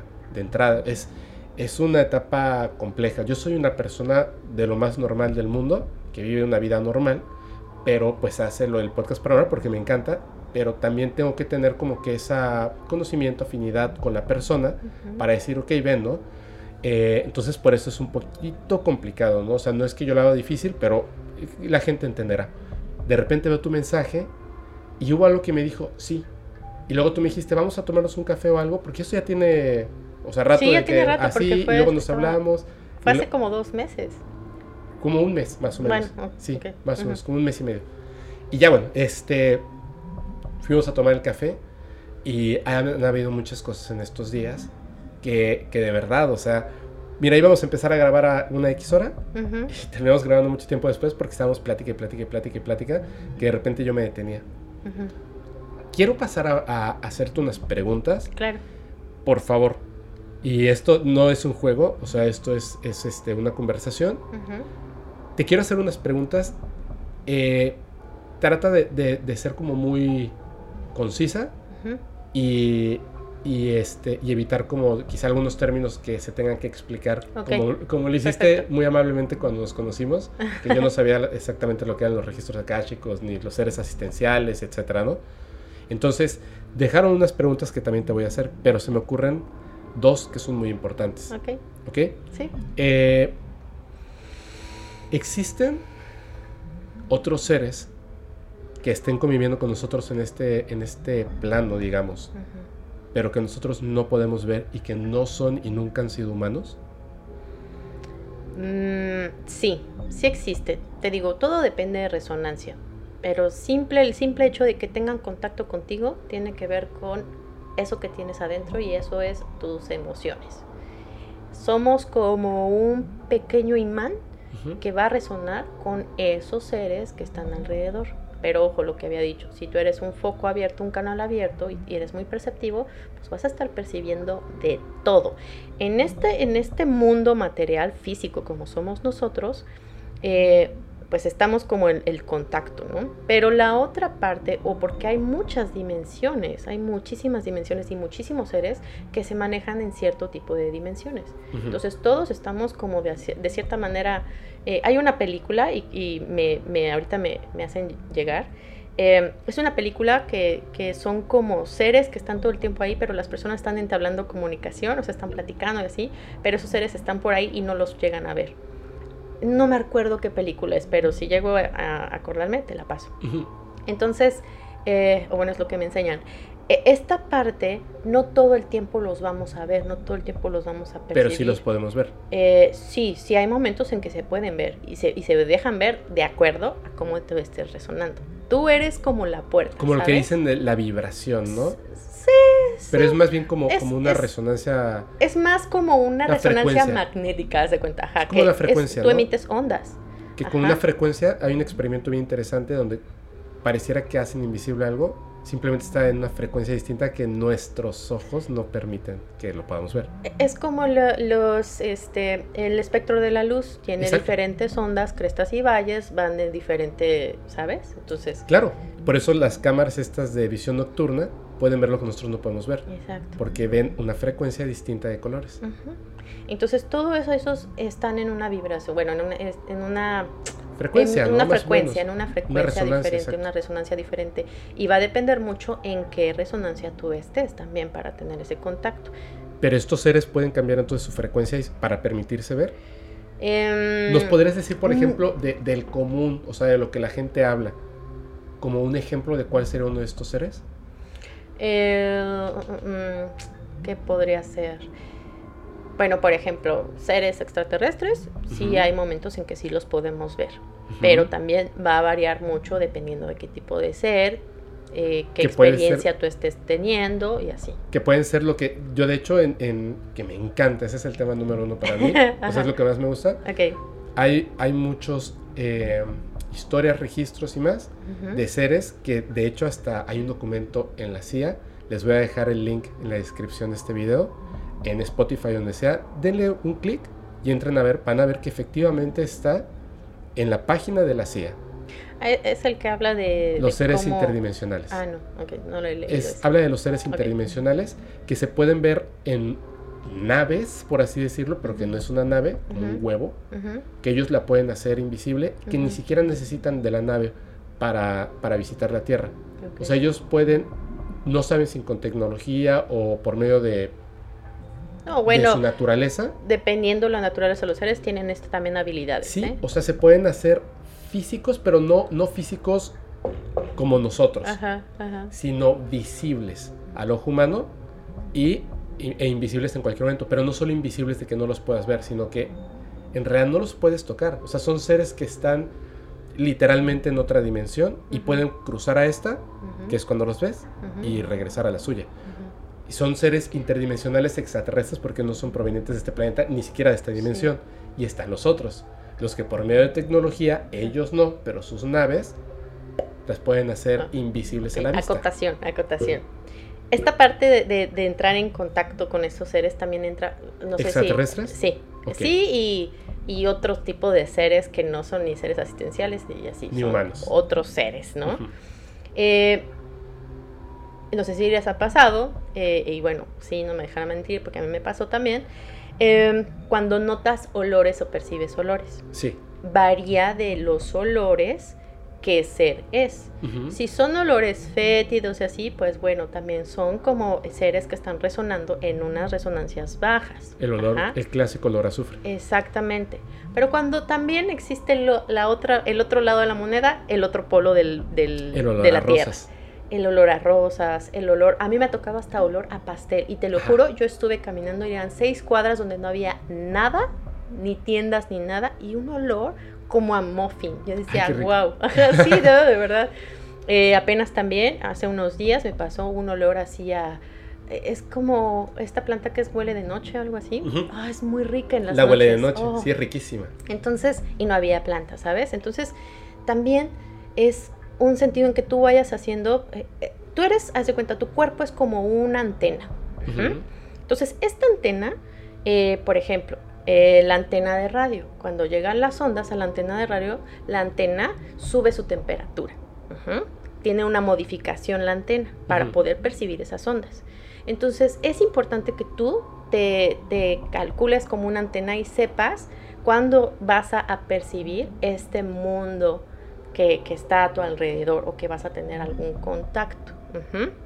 Entonces, eh, ya sea con un ser asistencial, con lo que sea, pero que tú vayas midiendo tu... tu eh, O sea, tú decides con, con qué tipo de mm, ser quieres hacer no, contacto. Es como si tú midieras... Ok, por o tú ejemplo. eres una antena ejemplo, abierta. Ajá. A mí me pasa que cuando yo estoy canalizando, te lo dije ahorita en un corte, eh, cuando estoy totalmente canalizando y, y diciendo así las palabras que me salen, porque luego a veces no me acuerdo, eh, se me ponen mis manos frías. Ese es mi termómetro en el que yo calculo decir, ok, estoy canalizando. El otro termómetro... Frías. Sí, mis manos frías. El otro termómetro que tengo cuando la vez que yo eh, eh, trabajé con este ser asistencial, bueno, este eh, maestro ascendido, era que siento una voz súper fuerte dentro de mí, no me da miedo, pero es así como ya. Y, y en algunos momentos así me dice ya, aquí, ahora, en este momento. No da miedo, no nada, pero es mi otro, y esa es la otra, la otra como yo mido, ya más elevado. O sea, el primero es el levecito, mis manos frías, la otra más elevada es, ok, ya me están hablando. Entonces, tú, tu cuerpo es un canal que está abierto, y así como tienes información del pasado, lo importante es vaciar ese pasado para poder darle oportunidad a que llegue la información nueva. Entonces por eso en esta onda es importantísimo siempre estar en presente porque y, y está comprobado por la ciencia, tenemos aproximadamente diario de 3.000, 7.000, o sea, pensamientos repetitivos del pasado, de lo que no pude eh, solucionar, de que si se me calentó el carro y que tuve un problema con, o sea, ¿sabes? Tanto, tanto guardamos del pasado que por eso tenemos esta resonancia de resonar con seres, pues que no va a ser agradable el contacto. Y por eso lo repetimos. Y repetimos las cosas. Pero ya hasta que llegas a un nivel a que llega la información, ok, ya empiezas a ponerte en presente, empiezas a trabajar o a integrar lo que tengas que integrar. Y créanme que entre más presente estés, tu vida va a cambiar. Claro. Tu vida cambia y todo lo que percibías empieza a transformarse tanto como tu interior, tú y todo el exterior. Y eso es una, esa es una señal justamente de decir, aquí hay que poner atención. Tengo otra pregunta entonces. Sí. Si estos seres sí existen, eh, por ejemplo, específicamente porque es una de las preguntas que me hacen muchísimo y yo me hago también y quiero saber, y ayer ah, hubo un evento, dos de hecho, ¿Ah, muy sí? interesantes. ¿Qué son los duendes? Mm, fíjate, hace muchos años sí tenía como contacto con el tema, estaba familiarizada. ¿Ok? Aunque no como tal, sí los llegué a percibir. eh, ¿A los duendes? Sí, sí, en un viaje a Chiapas que tuve. Y no, no los llegué a ver, pero sí sentía, uy, el recorrido, eh, estaba yo en un, en un lugar y, y sí sentía como mucha presencia, mucha presencia de seres chiquitos. Los duendes, las hadas y todo también son seres que están en otro tipo de dimensión. Y solamente hay veces en que sí empatan con la de nosotros, cuando ellos desean ser vistos o cuando no. Te digo, depende también mucho de lo que estés pasando tú en ese momento para que entren en contacto contigo. Em, ¿Pero tú has contactado con alguno? Sí me pasó una, una experiencia extraña. Bueno, otra de las cosas que, que me pasa es que mi contacto también con el con esas dimensiones así es mucho en los sueños. O sea, en mis sueños sí yo bajo mucha información.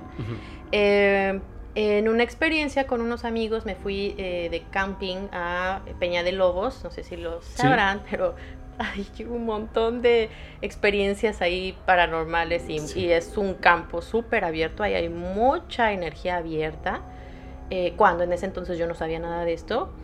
Eh, nosotros ya en la noche, ya era madrugada, eh, nos fuimos a acostar y en algún momento eh, nos pasaron experiencias en todo, en todo el recorrido. No las voy a platicar porque me voy a, a extender. Pero sí lo puntual es que cuando yo me duermo, empiezo a soñar con unos seres súper extraños, súper extraños. No eran ni, ni seres asistenciales, ni personas que habían fallecido. No, era algo que yo no, jamás había visto. ¿Cómo era? Eran... eh, ¿Has visto esas películas, por ejemplo, eh, el, el laberinto donde sale David Bowie? Ujú, Claro, me Ah. encanta.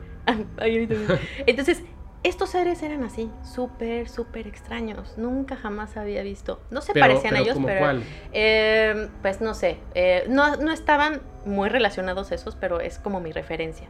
Eh, estos seres, por ejemplo, uno había que tenía unas piernototas y la parte de arriba como chiquita. Todos eran muy pequeños. Pero con unos las patas largas. Patas larguitas. Como un Uh, chaneque. ajá, no, bueno, no sé. No se va a llamar el podcast de los chaneques. Otros estaba, uno estaba muy grande y lo más extraño era como una casita tipo casita del árbol. Era dentro de un árbol, o sea, se parecía como dentro de un árbol. Y esos seres empezaban a jugar, estaban hablando en un idioma que yo jamás tampoco había escuchado. Y lo que pasaba es que me veían a mí y les daba yo mucha curiosidad y entonces iban conmigo. Y para esto, e- en este sueño yo tenía según dos calcetines, ¿no? Y se me hacía como extraño. Pero empezaban a deshilar mis calcetines y sentía cómo me jalaban los pies.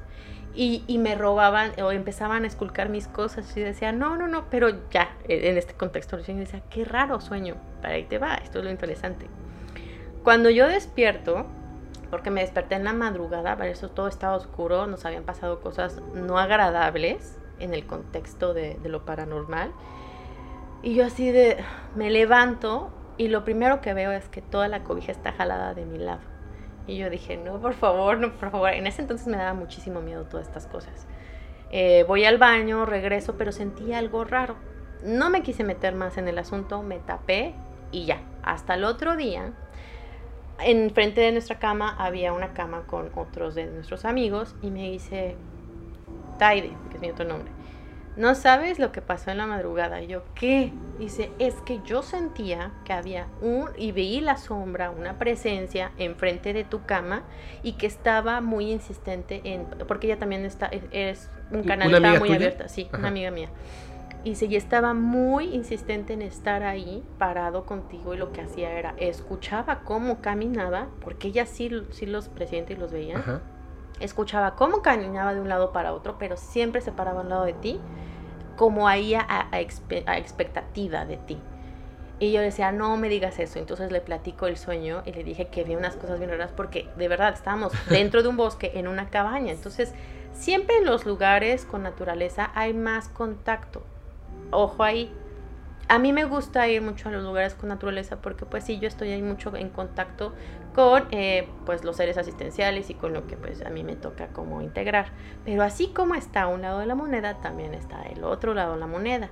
Entonces por eso siempre en esos lugares donde hay mayor, eh, pues sí, energía, naturaleza más sutil, eh, sí se siente y se perciben otras situaciones, ¿no? ¿no? solamente como, ah, pues este, el lugar y es frío, no, o sea, de verdad esos lugares están muy potencializados por la naturaleza. La naturaleza es el alma de la energía de la tierra, ¿no? Entonces por eso es que muchos seres se presentan en esos ciertos tipos de lugares. A ver, este, voy a, voy a hacer una brevísima pausa, porque con lo que estás diciendo recordé una historia. Ok. Em, te la voy a contar. Sí. Y luego me dices qué piensas al respecto, porque me parece que vas a tener un, un, este, vas a tener un comentario muy, muy, muy importante para esto que te voy a contar. Esto que voy a contar me lo contó una amiga. Okay. Y no le pedí permiso para contar la historia. Okay. Esto, amiga. Ah, sí. Esto me lo contó una amiga. Es, eh, es, una persona con la que ya no hablo, pero es una amiga. Uh -huh. Me escribió alguna vez súper bonito. Y no voy a decir su nombre, no, no voy a decir este, quién es ni nada, pero me contó esta experiencia que de hecho yo dije, wow, yo quiero hacerlo alguna vez. Ella vivía en, un, en una ciudad del norte y viajó con su novio, en aquel entonces, uh -huh. su amiga y un amigo suyo a Chiapas, eh, algún lugar, específicamente fueron a comer hongos. Uh -huh. Entonces llegaron a este lugar, o sea, se fueron de viaje los cuatro, y cuando estaban en ese viaje, eh, de repente llegaron a un lugar donde les dijeron aquí le puedes, puedes contratar a una de estas personas, ya sabes, ¿no? Te llevan así al bosque, bueno, a la selvita, uh -huh. ellos te dan los hongos y te cuidan. Uh -huh. Entonces fueron en el día, no en la noche, o sea, fueron en el día así, eh, les enseñaron los hongos, etcétera, etcétera, se los dieron, llegaron hasta un punto así que dice que estaba súper bonito, muy verde y tal, y literalmente había un tronco donde ella se sentó, eh, su amigo, y había como otro tronco enfrente, o sea, como para que se sentara, y se sentó su novio, y la amiga se fue a sentar por ahí, entonces los tenía como separaditos para darles agua y cuidarlos, ¿no? Uh -huh. De hecho, se sentaron por separado, porque como él les iba a estar cuidando y guiando en ese viaje, uh -huh. si ella estaba con el novio, pues iba a estar como, como en otro canal. Entonces es como tu viaje, tú solito, ¿no? Y como iban acompañados, como que los separó a los cuatro. Les da los hongos, empiezan a consumirlos, había unos que masticaban y escupían, etcétera, ¿no? Algo así me contó. Nunca he consumido hongos. Uh -huh. Entonces no sé exactamente cómo sea, pero recuerdo que algo así. Cuando estaba comiendo los hongos, de repente Dice que ella se quedó viendo el pasto y le, en ese momento, aunque suene algo muy tonto, uh -huh. se dio cuenta como, como si tuviera movimiento, vida. O sea, que estaba vivo y como si estuviera consciente el pasto. Y le pareció algo así como, como wow, qué bonito, ¿no? Voltea a ver de repente y nota que uno de los árboles está como latiendo, así como una energía diferente. Uh -huh. Entonces ella se queda viendo ese árbol que estaba como latiendo uh -huh. y de repente del árbol, de dentro del árbol, se desprende una como energía, cruza al árbol de al lado y se mete en la energía de al lado. Y ella se queda viendo esto diciendo, wow, ¿qué es esto que estoy viendo? Y así como pasa de un árbol a otro, uh -huh. pasa hacia otro árbol y empieza a recorrer entre los árboles hasta que llega a donde está ella. Cuando se desprende de un árbol que estaba cercano a ella, este ser, bueno, esta energía, se empieza a acercar y literalmente toma una forma casi humana y se sienta al lado de ella.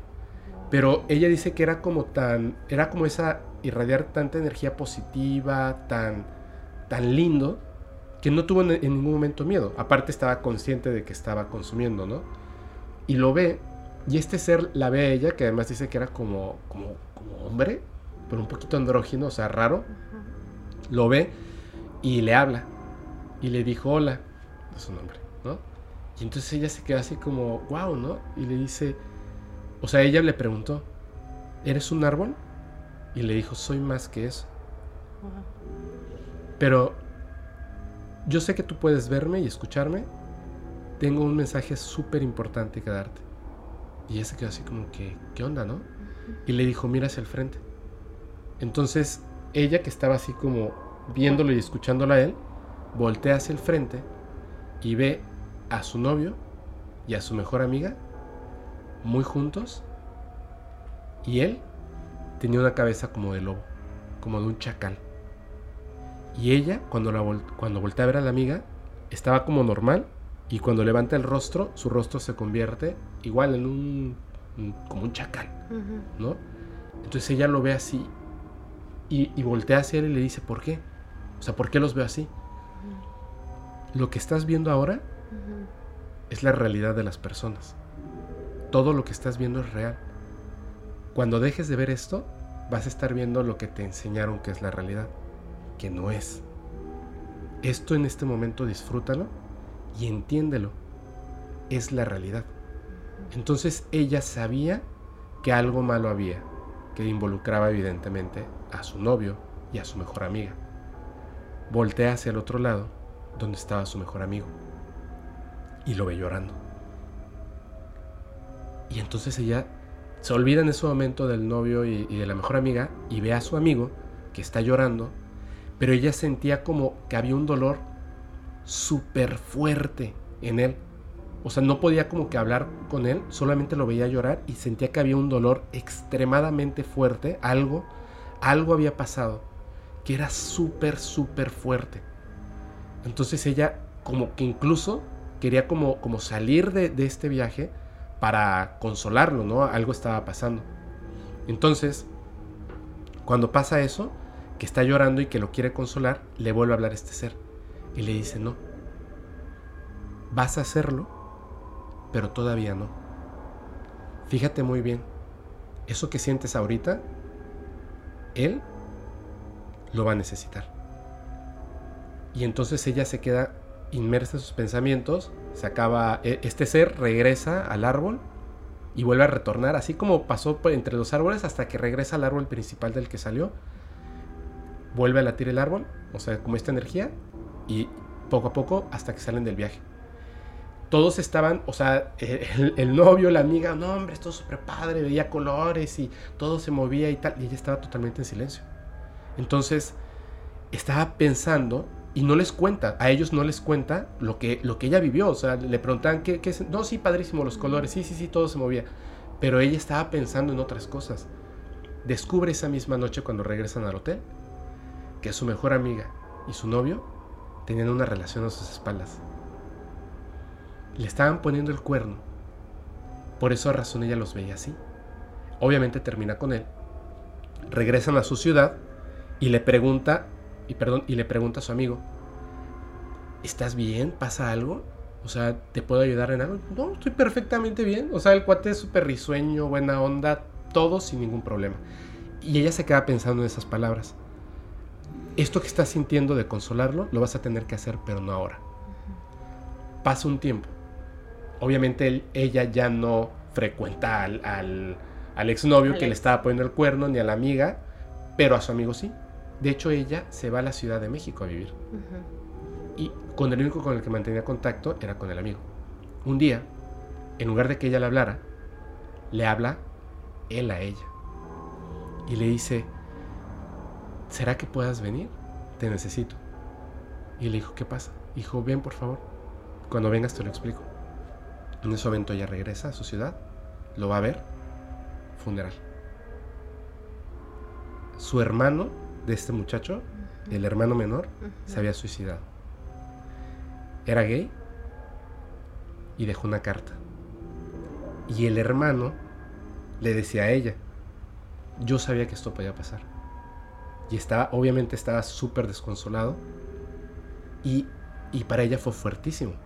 Porque se queda pensando si pudo haber cambiado algo antes. ¿Me entiendes? Pero fue, por eso te preguntaba si las cosas se pueden cambiar. Porque fue justo lo que le dijo este ser.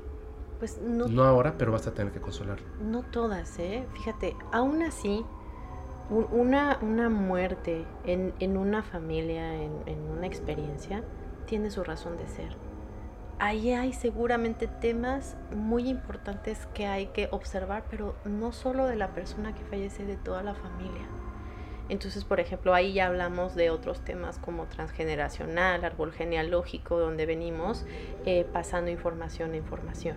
Y además la razón, ¿no? O sea, a mí me parece eso, cuando ella me lo contó, perdón que interrumpa, cuando ella me lo contó para mí fue, fue súper fuerte porque a veces tú tienes un pensamiento de algunas cosas y hay cosas que escuchas, te dicen o ves, Ujú. que, que te hacen ver que estás en un error, ¿no? O sea, yo honestamente pensaba que ciertas cosas se les daba, no que no tuvieran importancia, por supuesto que la tenían, pero yo sentía que se les daba demasiada importancia. Luego comprendí que obviamente medimos las cosas a partir de lo que conocemos y vemos. Cuando escuché esa historia que me contó, que este muchacho se había suicidado por... lo- eh, no, no era tanto por el hecho, o sea, sí era evidentemente porque pues no podía salir del closet, y a mí me parecía así de cómo. En ese momento yo vivía en la Ciudad de México y decía, ¿cómo es posible? Y ella me explicó la diferencia de vivir en una ciudad del norte o de vivir en otros lugares que no son, digamos, la capital, donde hay una apertura mucho mayor de las cosas, como debe de ser, evidentemente, y cómo las familias por generaciones, lo que cuentas, que pueden hacer sentir a alguien tan culpable que llega a eso, ¿no? O sea, yo dije, qué terrible, o sea, qué horrible, perdón, qué terrible, eso no debiera de pasar, no debiera ser así. Lo que está viviendo este, bueno, lo que vivió este muchacho, lo que vivió la persona que, que- que nos dejó, eh, lo que ella vivió por medio de esta experiencia, o sea, son muchas cosas, ¿me entiendes? Son muchas cosas. De hecho, a mí me, me- incluso, no sé si me notas, pero me duele, o sea, contar esa Sí, historia sí porque no es algo que, que- que me hubiese pasado a mí, pero, pero se me, siempre he pensado que ojalá todos pudiéramos tener la capacidad de, de poder evitar las cosas malas a tiempo, ¿sabes? Fíjate que con eso que me dices, y en- entre que estabas hablando, así automáticamente me mandaron la imagen. Cuando te decía que también decidimos nuestra muerte, entre esa decisión, aunque pudiera parecerse lo más grave, lo más triste y así, pero lo vemos de una manera lineal como aquí vemos las cosas en este mundo.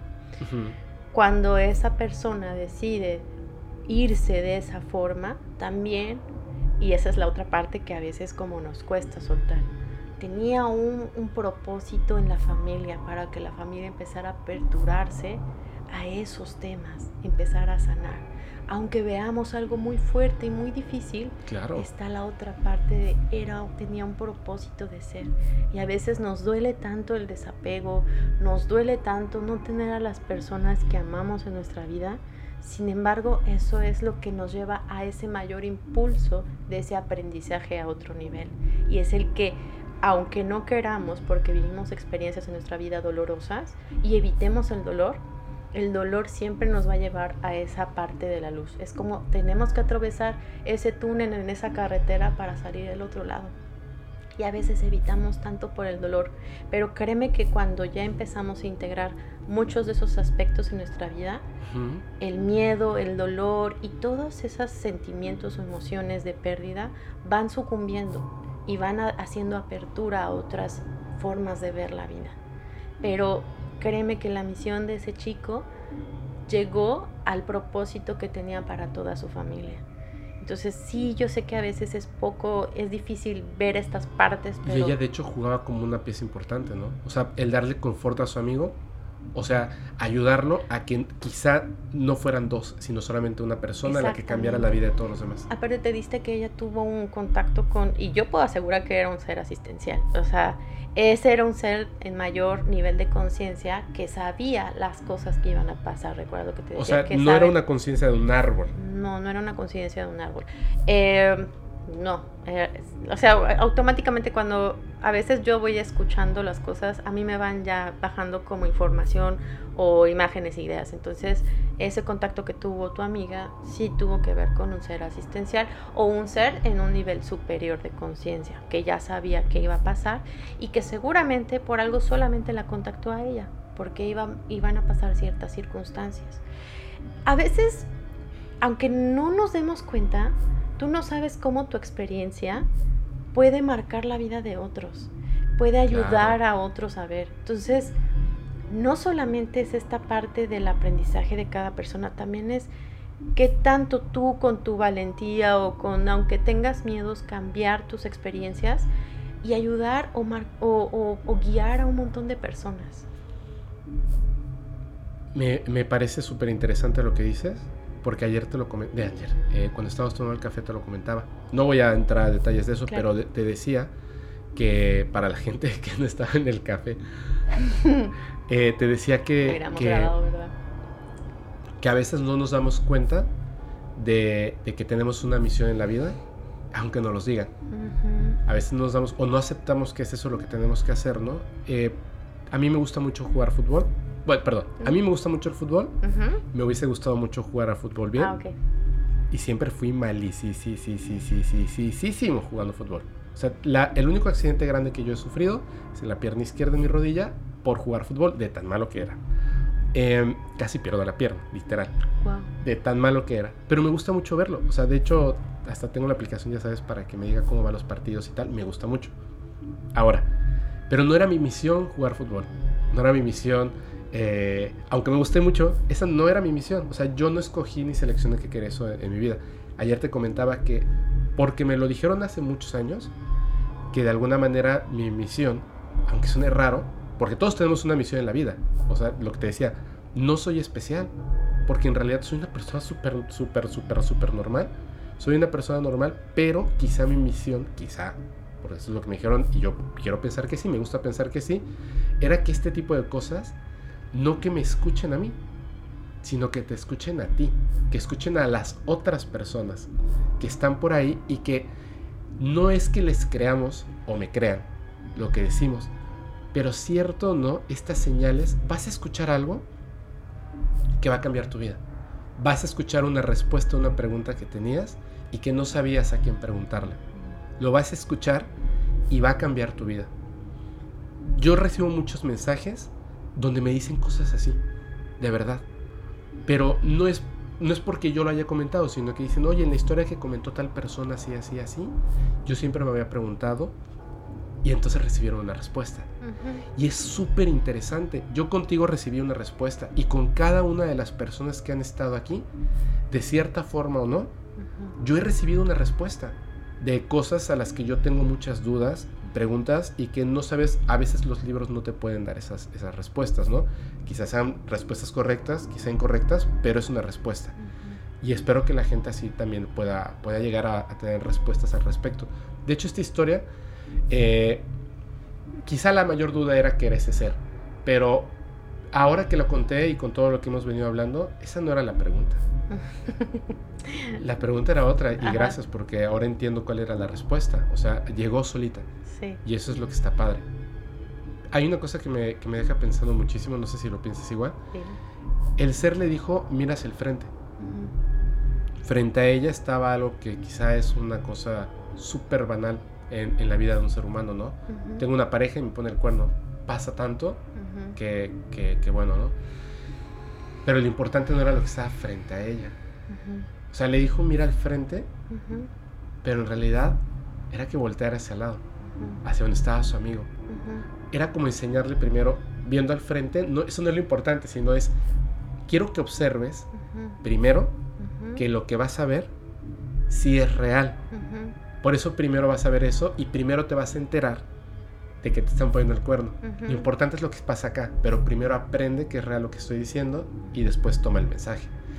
Me parece muy... Y si te das cuenta también entra justo eso con la, la experiencia de, ok, si te vas a poner emocional, es el primer impacto como, como seres humanos somos seres instintivos y es inminente que ante algo que nos conecta sale esa parte de instinto porque para el cerebro hay que eh, cuidar nuestra vida es, claro. es el, el, cerebro principal no entonces sí primero la cuestión emotiva pero y ahí es donde tomas conciencia haces paras a cierta circunstancia a tomar decisiones a lo que sea y hacerlo diferente.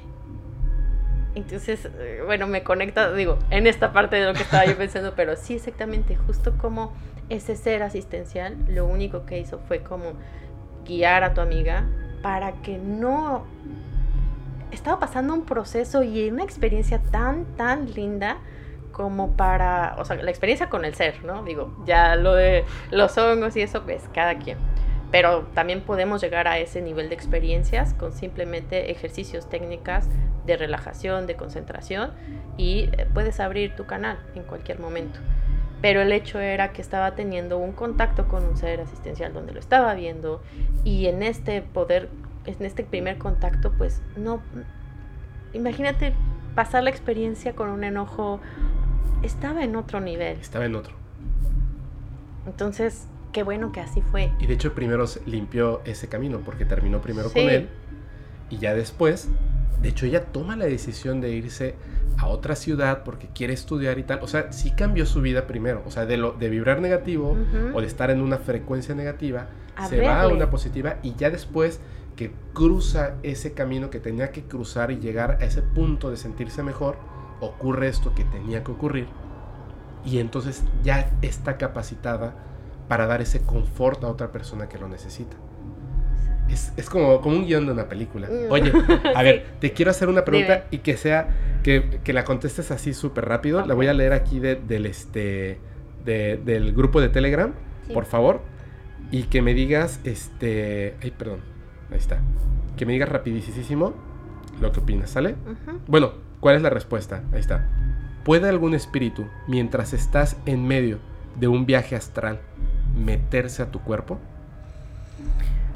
Mira, ¿te acuerdas que te había dicho todo es resonancia? Y también nada, nada ni nadie te puede hacer daño a menos que tú lo permitas y la permisión es tus emociones, tu vibración, tu resonancia.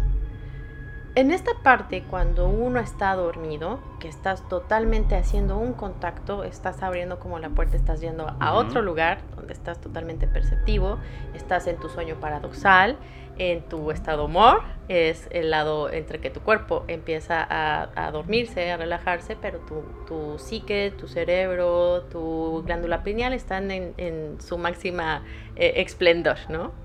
Eh, cuando pasa eso, justamente tenemos ese contacto con eh, otras dimensiones, con otros seres y también hasta con personas que trascendieron. Sin embargo, esta parte de, de, entrar a tu cuerpo sin permiso, acuérdate que tiene que ver como por resonancia.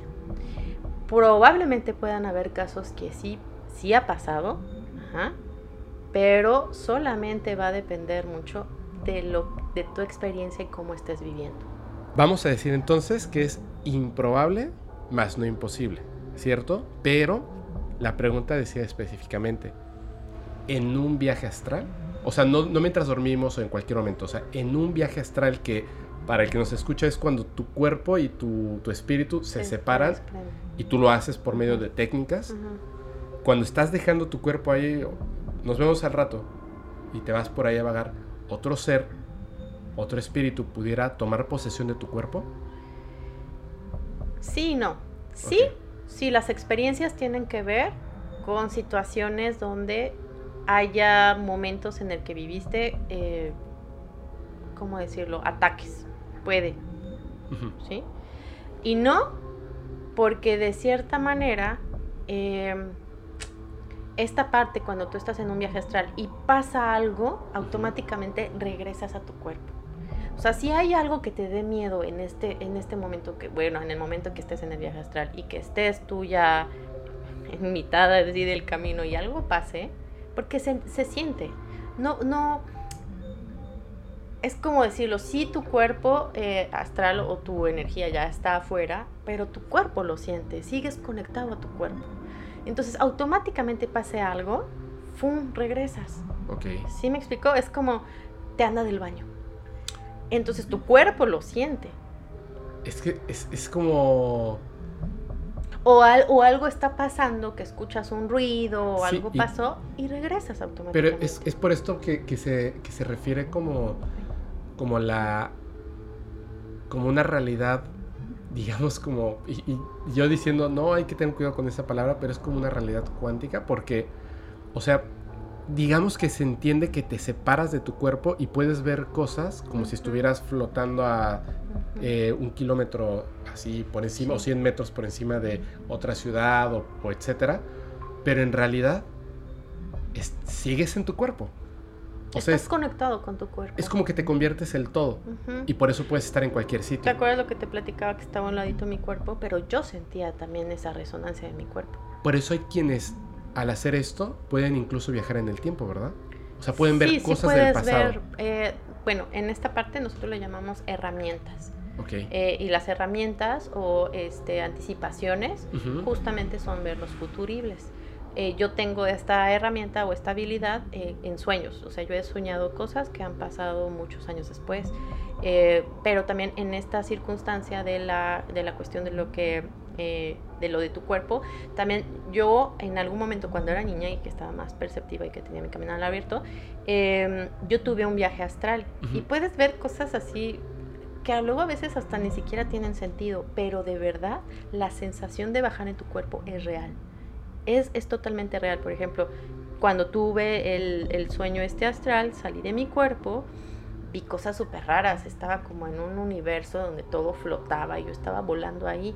Pero ahí te va como me di cuenta muchos años después en el momento que yo estaba despertando, automáticamente yo no sentía mi cuerpo hasta que, hasta que se, yo vi, yo me vi bajar hasta mi cuerpo y cuando bajo totalmente, ahí es donde despierto y veo que tengo mis, mis piernas dobladas.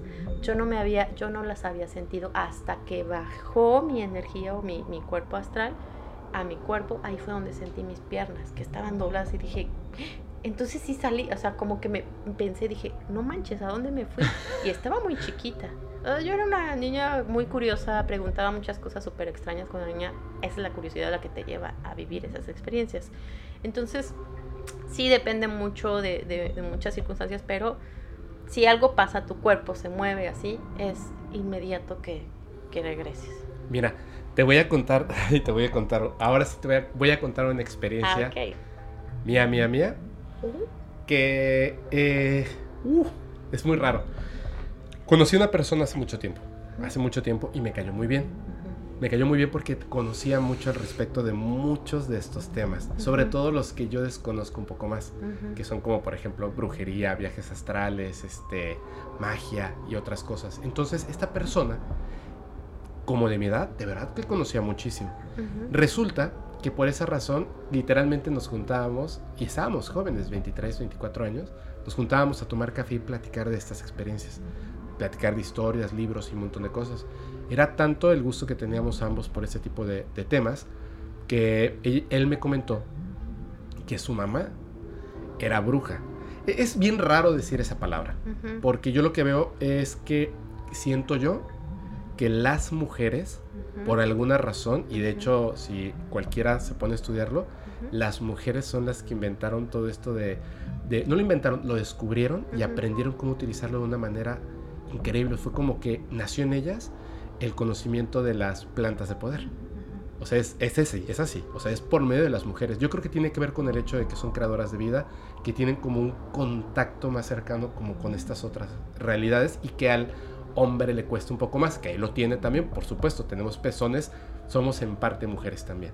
Entonces, me comenta eso y cada vez que a mí me han dicho esto de brujas, eh, por la cultura pop, pensamos en personas malas, ¿no? Y así el caldero y, y el grano en la nariz gigante no tiene nada que ver. O sea, las brujas pueden o los brujos, ¿no? Chamanes, etcétera, pueden decidir evidentemente utilizar sus poderes para cosas buenas o para cosas malas, y eso es lo que determinaría una bruja buena o mala. Cuando conozco a su madre, me quedé impactada. ¿Por qué? Porque eh, es seguro, estoy 100% seguro de que él escucha esto, porque tengo una, una, esa historia después, o sea, la historia con él después fue una muy mala historia en mi vida. Okay. Pero no importa, o sea, yo sé que, que él va a escuchar esto y va a saber a qué me refiero. Y lo voy a contar, como siempre les digo, lo voy a contar con mucho respeto porque fue algo muy impresionante para mí. Cuando la conocí, literal, fui a comer a su casa. Cuando abrió la puerta, la que abrió la puerta era su mamá. Y cuando me vio, hizo esto hola, ¿cómo estás? Mm, te leyó. Me leyó y después, mucho tiempo después me lo dijo. Que sintió algo muy fuerte cuando me vio y en ese momento me leyó. Por eso cerró los ojos. Eh, eh, perdón, para los que escuchen, cerró los ojos, sonrió y después abrió los ojos y me, me dijo, hola, ¿cómo estás? y tal, ¿no? Ella me enseñó unos libros, él, perdón, me enseñó unos libros que me parecen fantásticos que tienen que ver con la historia que voy a contar más adelante de Jacobo Grimmer 10%, 20%, la mayor parte de Pachita, que son eh, los libros de Carlos Castaneda, excelentes, o sea, de verdad, es más, los voy a volver a leer. Él me los prestaba, los leía, me lo así tal, ¿no? Este, Regreso a Aztlán, eh, este, Enseñanzas de Poder, eh, bueno, son, varios, ahorita no, no, recuerdo, de, hecho voy a poner las portadas para que la gente, de verdad, leanlos, son increíbles porque hablan de otra realidad. Entonces, la cuestión estaba en que yo me empecé, con él empecé a enterarme de muchas otras cosas. Y pasaron muchas cosas muy interesantes para mí que, no son tan interesantes como para contarles en un podcast, pero que me hacían saber que estaban hablando en serio. La cuestión está en que un día él me empezó a hablar de los viajes astrales. Yo ya, ya sabía de qué se trataba, pero nunca me había sentado a hablar con alguien que me dijera específicamente cómo funcionaban y cómo se podían hacer. Y le dije, a ver, espérame. O sea, primero platícame tu experiencia. Y me dijo, mira, es así, así, así, así. Vamos a hablar en un capítulo del podcast específicamente de los viajes astrales y en otro específicamente de los sueños. Lo han pedido mucho y lo vamos a hacer. Pero me explica más o menos cómo se hace. Y yo le dije, fíjate que la verdad sí creo que pueda ser posible, mas no creo que tú seas capaz de hacerlo y me dijo, no es tan fácil como, como simplemente lo voy a hacer ahorita, ¿no? A menos que ya lleves como mucho tiempo de experiencia, pero... O que te pase desde muy niño. O que te pase, exacto, que, que, primero te pasaba y después aprendes a controlarlo. Él, él no fue así. Él lo controla porque aprendió a hacerlo. Entonces, yo no le creía y me dijo, voy a intentarlo esta noche. Y yo le dije, ok, nos quedamos de ver al día siguiente. Le dije, ya me platicarás tu experiencia. Sí, y me, me, dejó una mirada muy como, no sé, como mm, retadora, ¿no? Como no me crees, ¿verdad? Ver. Así yo dije, y de hecho yo me interesé mucho, dije, mañana que lo vea, a ver qué me cuenta, ¿no? Porque sí le creía, la verdad sí le creía. Me voy a mi casa, bla, bla, bla, este, cenar, etcétera, etcétera. Me acuesto a dormir. Y de repente me despierto en la noche porque escucho en la puerta de mi habitación, de mi cuarto, esto. Y yo dije, me lo imaginé. Y un segundo después, un solo golpe. Y yo dije, eso está, eso es en mi puerta. Entonces yo me, me despierto y dije, estoy soñando, o sea, esto, estaba soñando y lo escuché y todavía tuve como que ese rastrito del sueño que lo volví a escuchar. Y otra vez. Y dije, no, o sea, esto está, está pasando en mi puerta. Entonces me quedé pensando, ¿qué puede producir un sonido así? Y en ese momento fue así dos veces. Y yo dije, mm, es muy raro, es muy raro, es muy raro. Y ya tenía como que algo de miedo. En ese entonces yo vivía con mi papá, solamente él y yo. Entonces me quedo pensando y dije, ah, ya sé, seguramente es mi papá que se despertó, era de madrugada, y seguramente algo necesita y está tocando suavecito para ver si estoy despierto. Entonces yo dije, papá,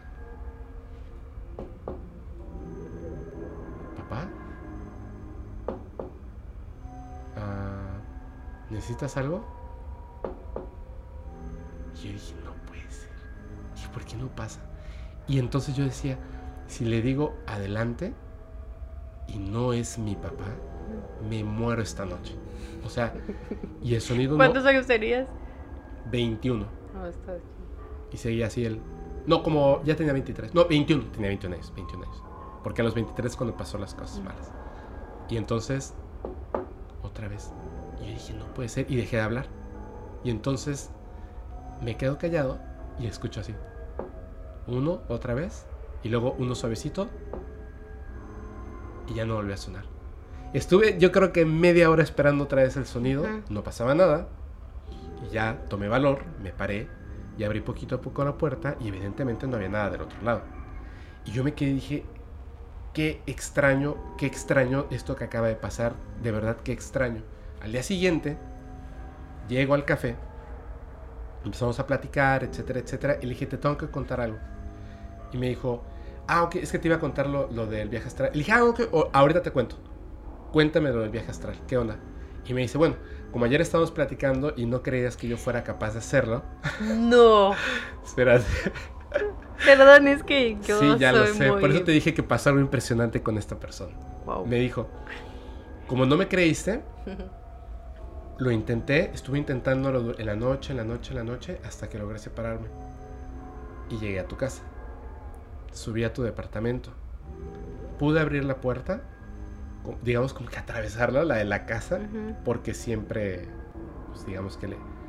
Es una cosa bien rara, porque es como, como que se mezcla un poco la realidad, según me decía. Cuando él llegaba, tocaba el interfón, en la Ciudad de México son departamentos, me decía, soy yo. Yo le decía, ah, ok, pasa. Entonces subía, le, le abría y yo abría la puerta de la entrada. Entonces cuando él llegaba al departamento, solo empujaba la puerta, la puerta estaba abierta. Entonces, esa como idea le permitió entrar a la casa. Y quería ir donde yo estaba para verme y decirme, así estabas vestido o estabas haciendo Mm. esto.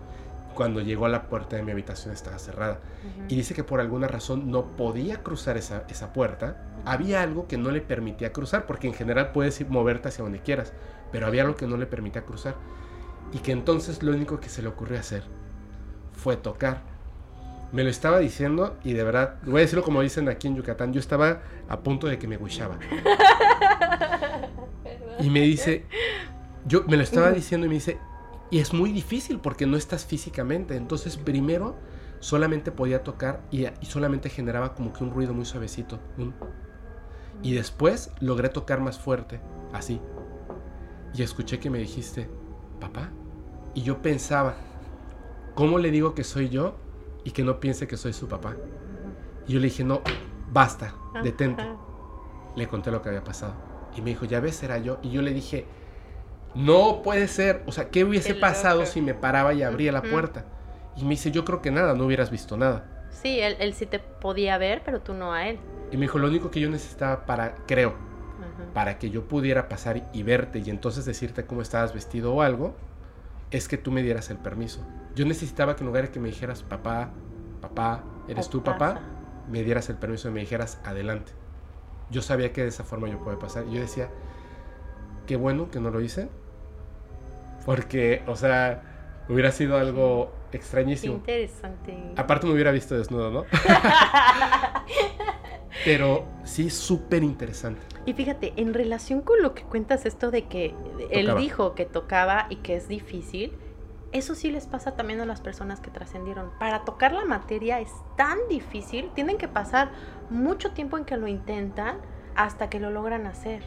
Pero sí pasa. Y, esa, y, y eso que luego escuchamos, así Ajá. de que tocan la puerta, mueven las cosas, así, son llamadas de atención, porque quieren atención, quieren... Que les cuesta, o que mueven las cosas, ¿no? O sea, que no es en mala onda. No, no es De en hecho, mala onda. No lo pueden controlar y por eso pareciera como que, como que nos afecta porque me- es que me tiraron el vaso y, y el vaso cayó hacia mí. No, estaba tratando de llamar tu atención a ti, por eso el vaso fue hacia ti. Aunque también, te digo lo, lo que te decía hace ratito, Los está, malignos. no los malignos, sino que están enojados Ujú. y, y- y atacan y cosas así, pero no es, no es en mala onda, pues, es así como murieron y así como está su vibración, no lo quieren hacer al drede, ¿no?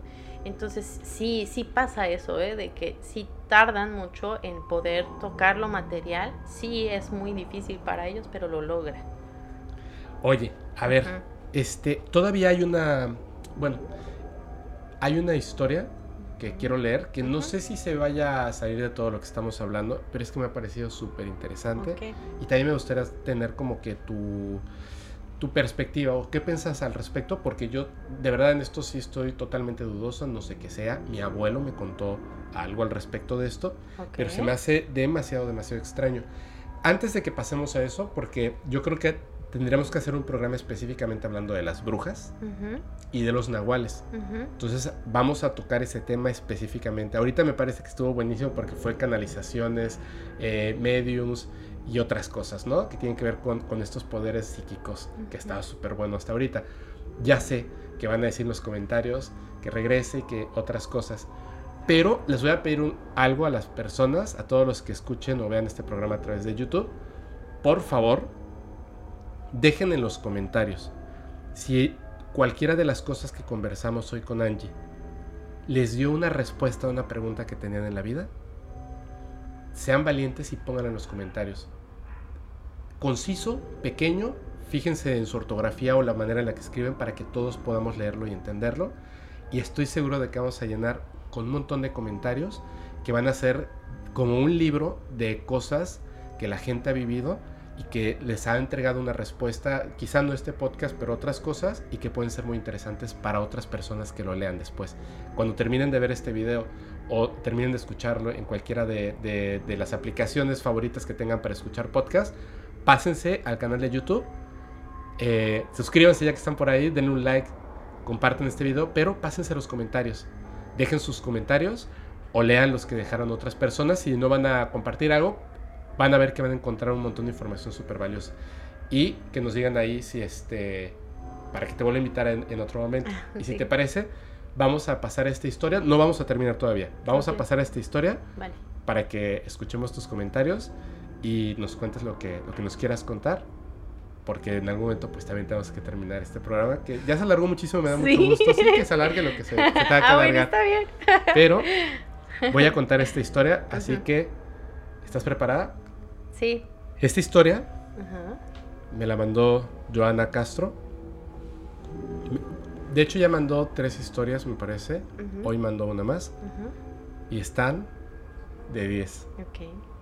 Joana, en algún momento, eh, no sé si te interesa la literatura, pero sería buenísimo que escribieras un libro. De verdad. Van a ver qué buena está esta historia. ¿eh? La voy a leer. Ahí va. Dice, mi bisabuela, que en paz descanse, solía contarnos historias una de estas fue sobre un primo de ella. Ella nos contó que su familiar estaba muy enamorado de una mujer de gran belleza que era del mismo pueblo donde él vivía. Por un tiempo la cortejó, hasta que decidieron casarse. Todo bien, aparentemente. Pero con el transcurso de los días, las personas encargadas de la limpieza y comida de la casa donde vivían, ahora ya en matrimonio, notaban cosas raras en esta mujer. Ella casi no comía, solo pedía agua para tomar con sal. La comida la escondía para aparentar que sí comía, pero las personas de limpieza lo notaban. Ella le pedía permiso a él, su esposo, de ir a casa de su madre algunos días a la semana. Él accedía y siempre hacía que un hombre de su confianza la llevara y fuera a recogerla los días que ella decía.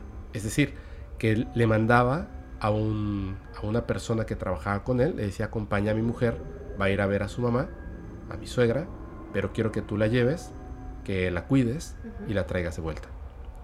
Las semanas pasaron así, hasta que un día su trabajador de confianza decide hablar con él y comentarle lo que las mujeres de la limpieza decían de su esposa y su extraño comportamiento.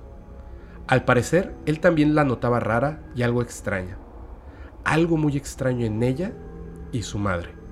Él le dice a su trabajador de confianza que en esa semana, cuando la lleve a casa de su madre, no regresara, que se quede y la cuide en secreto, para ver qué era lo que sucedía con su esposa. Así fue. El trabajador la llevó a casa de su madre. Hizo como que él regresaba a la casa del patrón, pero cuando se hizo de noche, se escondió y veía lo que hacía esta mujer quedó horrorizado. Vio que hacían marcas en el piso con sangre, danzaban, cantaban algo raro en una lengua extraña. La mujer y su madre se quitaban los ojos, las manos y los pies. Se desprendían de estos como si estuvieran mal pegados. Al terminar de quitarse los partes, flotaban y su cuerpo se convertía en una bola de fuego. Salían disparadas hacia el cielo en la noche. El trabajador tomó un costal y en él arrojó los ojos, las manos y los pies, y se los llevó al esposo. Le contó todo lo que vio y le enseñó lo que llevaba en el costal. Las mujeres de limpieza habían hecho el comentario de que era una bruja. Así que mejor decidieron quemar el costal con los ojos, las manos y los pies dentro. Al quemarlo se escuchaban lamentos.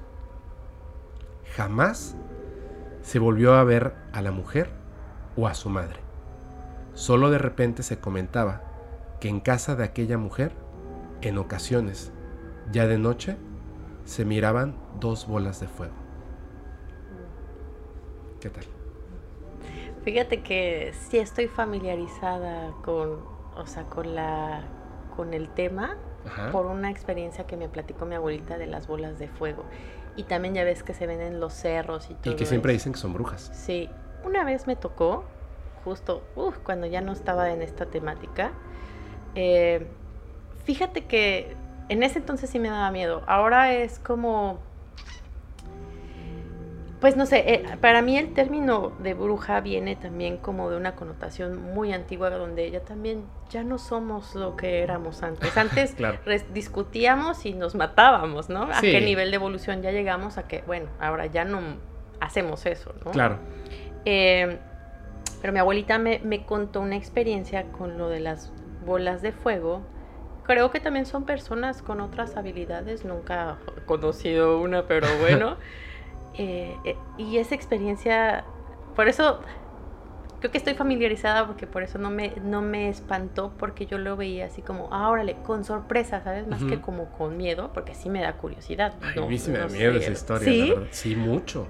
Fíjate, eh, mi abuelita me contaba que cuando era joven tenía como unos familiares en un pueblo.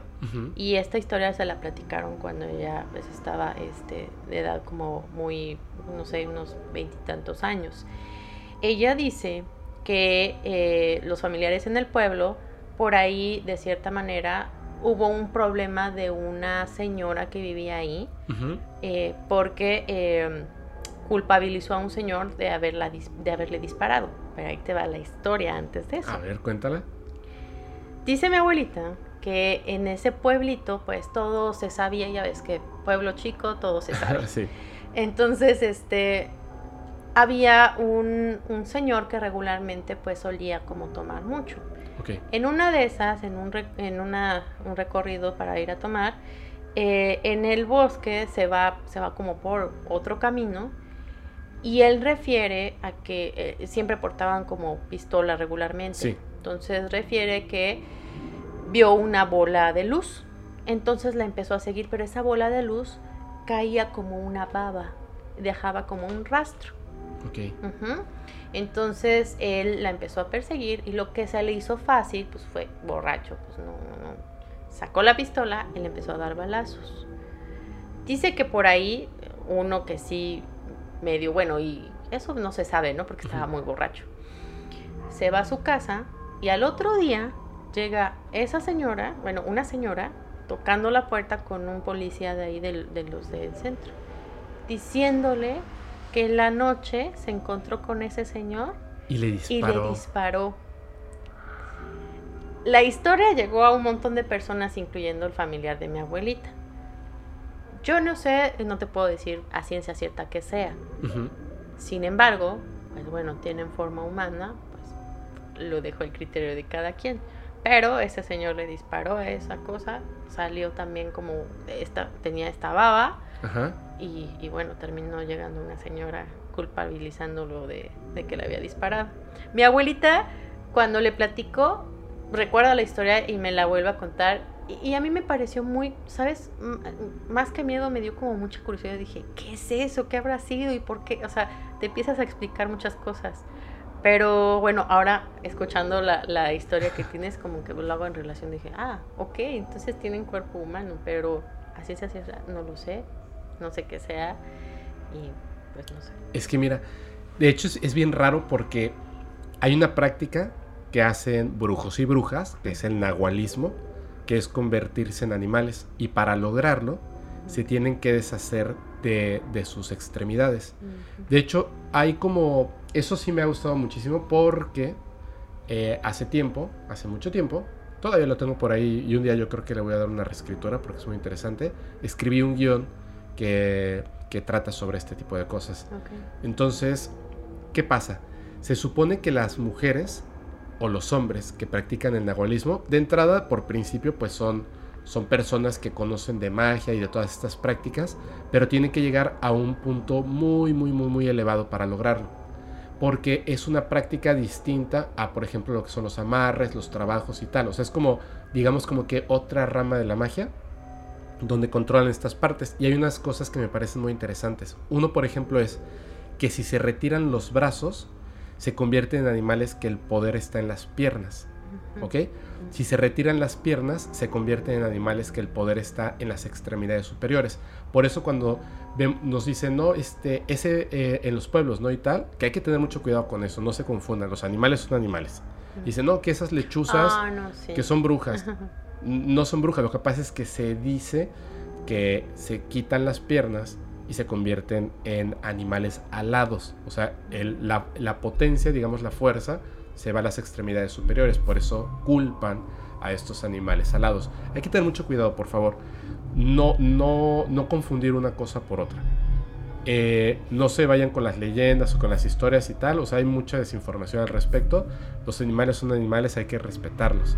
Todo lo que le hagas a un animal se te va a regresar por tres en la vida, así que hay que tener mucho cuidado. Pero ahora sí me pico un mosco. Entonces, este, bueno, pero me parecía muy interesante. Me parece interesante que en este relato se despojan de manos, pies y ojos. Entonces es como que ya no se van a convertir en un animal, sino como si fueran a su forma natural, estas bolas de fuego. Obviamente ya no pueden regresar a ser humanos porque no tienen estos, eh, pues sus pies y las manos y los ojos. la, la, pregunta que, que, me genera es, pensando que esto fuera real, ¿de principio eran humanos? ¿O siempre fueron estas bolas de fuego y tomaron la forma humana? No lo sé. Está raro, ¿no? Eh, porque no comía. No comía, solamente tomaba agua con sal entonces no es un humano. ¿Qué es?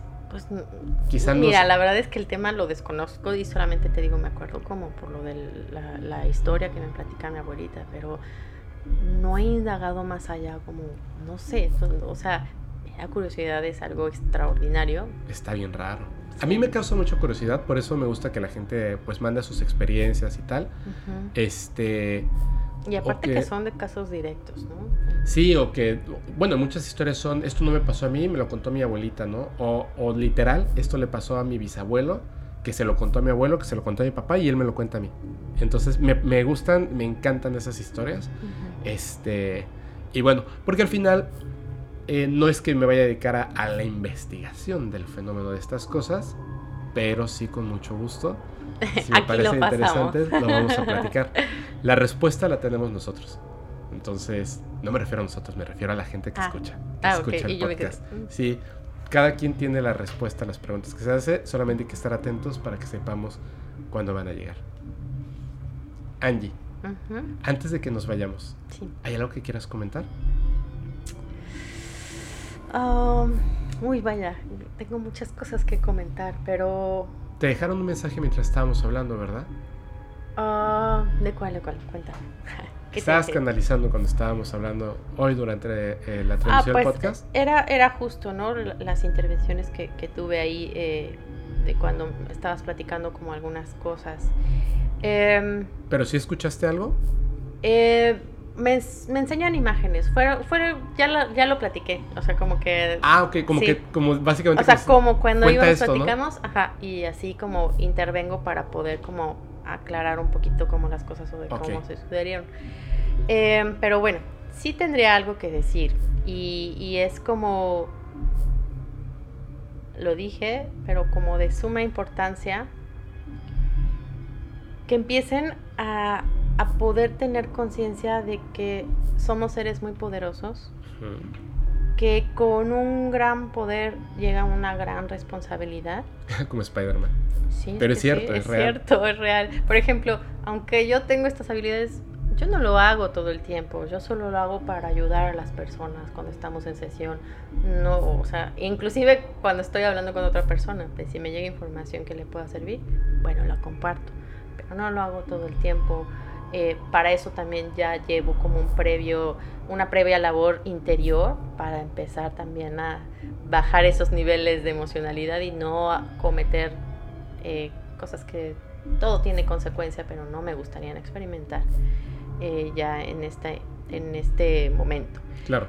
Eh, solamente que entiendan que si hay personas por ahí que les pasan ciertas circunstancias, tienen contacto con seres, algo perciben y todo eso, créanme que las habilidades, de cierta manera, de menor a mayor grado, todos las tenemos. Entre mayor conciencia vayamos haciendo hacia los años posteriores, porque todo lo que ha pasado también tiene un propósito y un sentido para la evolución humana, entre mayor vayamos evolucionando, se van a despertar otras habilidades. Si tú que estás escuchando este podcast, estás, nos estás viendo y te pasa esto, pues bueno, felicidades, te acabas de dar cuenta que también tienes el canal abierto y eres medio o eres clarividente o te puede pasar otra circunstancia dependiendo la, la habilidad. Pero si tienes eso y ya no quieres vivir esas experiencias o ese contacto, entonces no te extroyectes, mejor haz más introspección Claro. y empieza a valorar qué, en dónde pones tu foco, en dónde pones tu atención.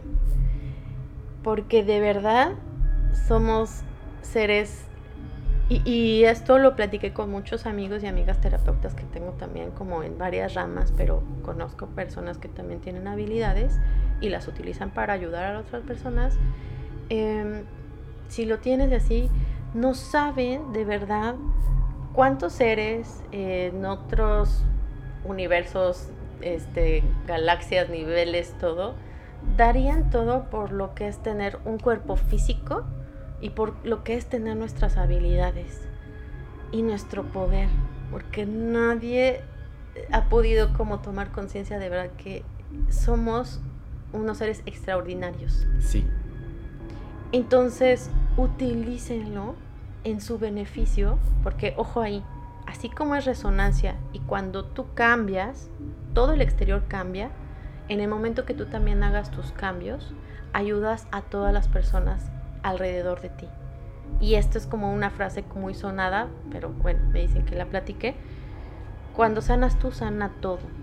Y cuando tú haces tus cambios de percepción, tienes tus saltos cuánticos, que ese es el cambio de un momento a otro. Así como obtuvimos las señales cuando tú las acatas, así cuando tú sabes que no debes ir por ahí y bueno, no lo haces y cambias tu percepción y empiezas a tomar conciencia, así todo te puede cambiar. Créanme a mí que yo tuve un antes y un después en el momento que empecé más a ver que tenía que solucionar en mi vida. Porque todo antes era contacto con esos seres en una manera muy fuerte, muy muy hasta caótica, de verdad, mucha desesperación, mucho miedo. Y ahora, como ha cambiado también este nivel de, de quién soy yo ahora como persona, que le agradezco a esa persona que tuvo muchos conflictos y que pasó por lo que pasó, todo eso tuvo propósito. Si yo no hubiera vivido mis experiencias hace mucho tiempo, no sería la persona que soy yo y que tuve que buscar respuestas para también poderlas brindar a otras personas. Entonces, vean la capacidad que tienen. Por favor, acepten, valórense y sobre todo generen mucho su amor propio porque eso es lo que les va a ayudar a la capacidad entre su valía a poder hacer cosas extraordinarias, extraordinarias. Nada más confíen más en ustedes. Claro. De hecho, me, parece me parece súper importante eh, todo lo que has dicho. Yo rescato demasiado porque personalmente son cosas que yo pienso y, todos mis amigos y amigas cercanas lo saben, o sea, muchas veces cuando se acercan conmigo y me dicen, oye, es que fíjate que me está pasando esto, les digo, quizá yo no te vaya a decir, como otras personas, lo que tú quieres escuchar. Pero te voy a decir lo que debes escuchar, porque los buenos amigos o amigas no son aquellos que nos dan el avión y nos siguen la corriente, sino que son aquellos que nos confrontan porque nosotros a veces no somos capaces de confrontarnos con lo que estamos viviendo, lo que estamos pensando, lo que estamos haciendo, y la única persona que es capaz de cambiar su entorno es uno mismo. Tienes que decidirlo, tienes que entender que las cosas no son fáciles, pero es una experiencia única. Independientemente de lo que hablamos, que no podemos tener por seguro que vamos a retornar a la vida, no podemos tenerlo por seguro lo que sí tenemos por seguro es que estamos viviendo esta vida en este momento. Hombre, háganla espectacular. Los problemas que tengan, véanlos de frente, aprendan de los demás, escuchen. Si van a hacer algo que pueda ser beneficioso para ustedes y para los demás, háganlo, entréguense, estudien, trabajen, háganlo fuerte. Y como siempre lo digo, si tú le sonríes a la vida, la vida te va a sonreír pero es un proceso, no es tan sencillo como hacer este un pequeño cambio en la vida. Son grandes cambios que llevan tiempo, pero que nos, nos, van a ayudar. Por ejemplo, si tú tienes la capacidad extra, extrasensorial o, o psíquica, etcétera, qué bueno, como dices, o sea, felicidades, pero la historia que conté era de una persona que no la tenía y aprendió a tenerla y le costó mucho tiempo llegar a eso. Entonces, si tú crees en estas cosas y tú crees que tienes la capacidad de hacerlo, qué padre, entrénate. Si tú tienes, eh, no tienes la capacidad de hacerlo, pero quieres tener la capacidad de hacerlo, entrénate. O sea, sí puedes lograrlo. Y de la misma manera que aprendes un idioma, puedes lograr otras cosas. No se pierdan en el hecho de que las personas que lo pueden hacer, y se lo repito un montón de veces, no son personas especiales. Son personas que simplemente decidieron hacer algo. Yo no creo que exista eso de que digas, ah, es que esa persona es más inteligente que yo y por eso le va mejor en la vida, por eso tiene un mejor trabajo, por eso no es cierto. En realidad tú eres tan capaz como esa persona o más. ¿Quieres llegar a ese nivel? Estudia, edúcate, prepárate, trabaja. ¿Qué tiene esa persona que no tienes tú? Lo único que nos limita en este mundo, porque es cierto, es porque eso de la meritocracia ya sabemos perfectamente que es un mal terrible cierto, no tenemos los mismas, las mismas cosas o el mismo camino que recorrer que tiene una persona que nació con mucho dinero y que tiene la mitad de la vida resuelta. Claro, es más difícil para nosotros, pero acuérdense lo que dijo Angie, la invitada, acuérdense, nosotros decidimos ese camino así complejo y eh, tortuoso que, que nos pusimos de frente. Antes de nacer nosotros decidimos este camino difícil porque nos quisimos poner a prueba de que sí íbamos a poder en contra de la adversidad. Y les juro que si lo intentan, que si trabajan, estudian y se preparan, lo van a lograr y cuando lleguen a la meta, va a ser una meta increíble. Van a vivir una vez, eso lo tienen por seguro, quizá dos, tres, cuatro y muchas veces más, pero como solo sabemos que una sola vez, hagan de su vida espectacular. Te agradezco muchísimo, la verdad, honestamente a mí, a mí me has cambiado la vida, te agradezco más eso. Te agradezco que hayas estado aquí, que compartas todas esas historias eh, y vivencias, experiencias y más con la gente. Quisiera que antes de que nos vayamos, por favor, repitas tus redes sociales, aunque las vamos a poner aquí abajo. Sí.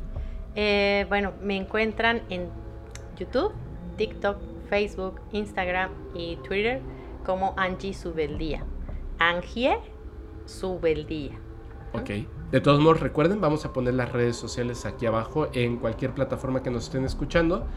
Y por esta ocasión especial, voy a cambiar el, este, el final del capítulo, de este, perdón, del podcast. Lo voy a cambiar un poco y les voy a decir que este capítulo se disfruta más si lo escuchas con alegría en tu casa, con la mente abierta y aprendes algo nuevo escuchando a Angie con estas experiencias increíbles.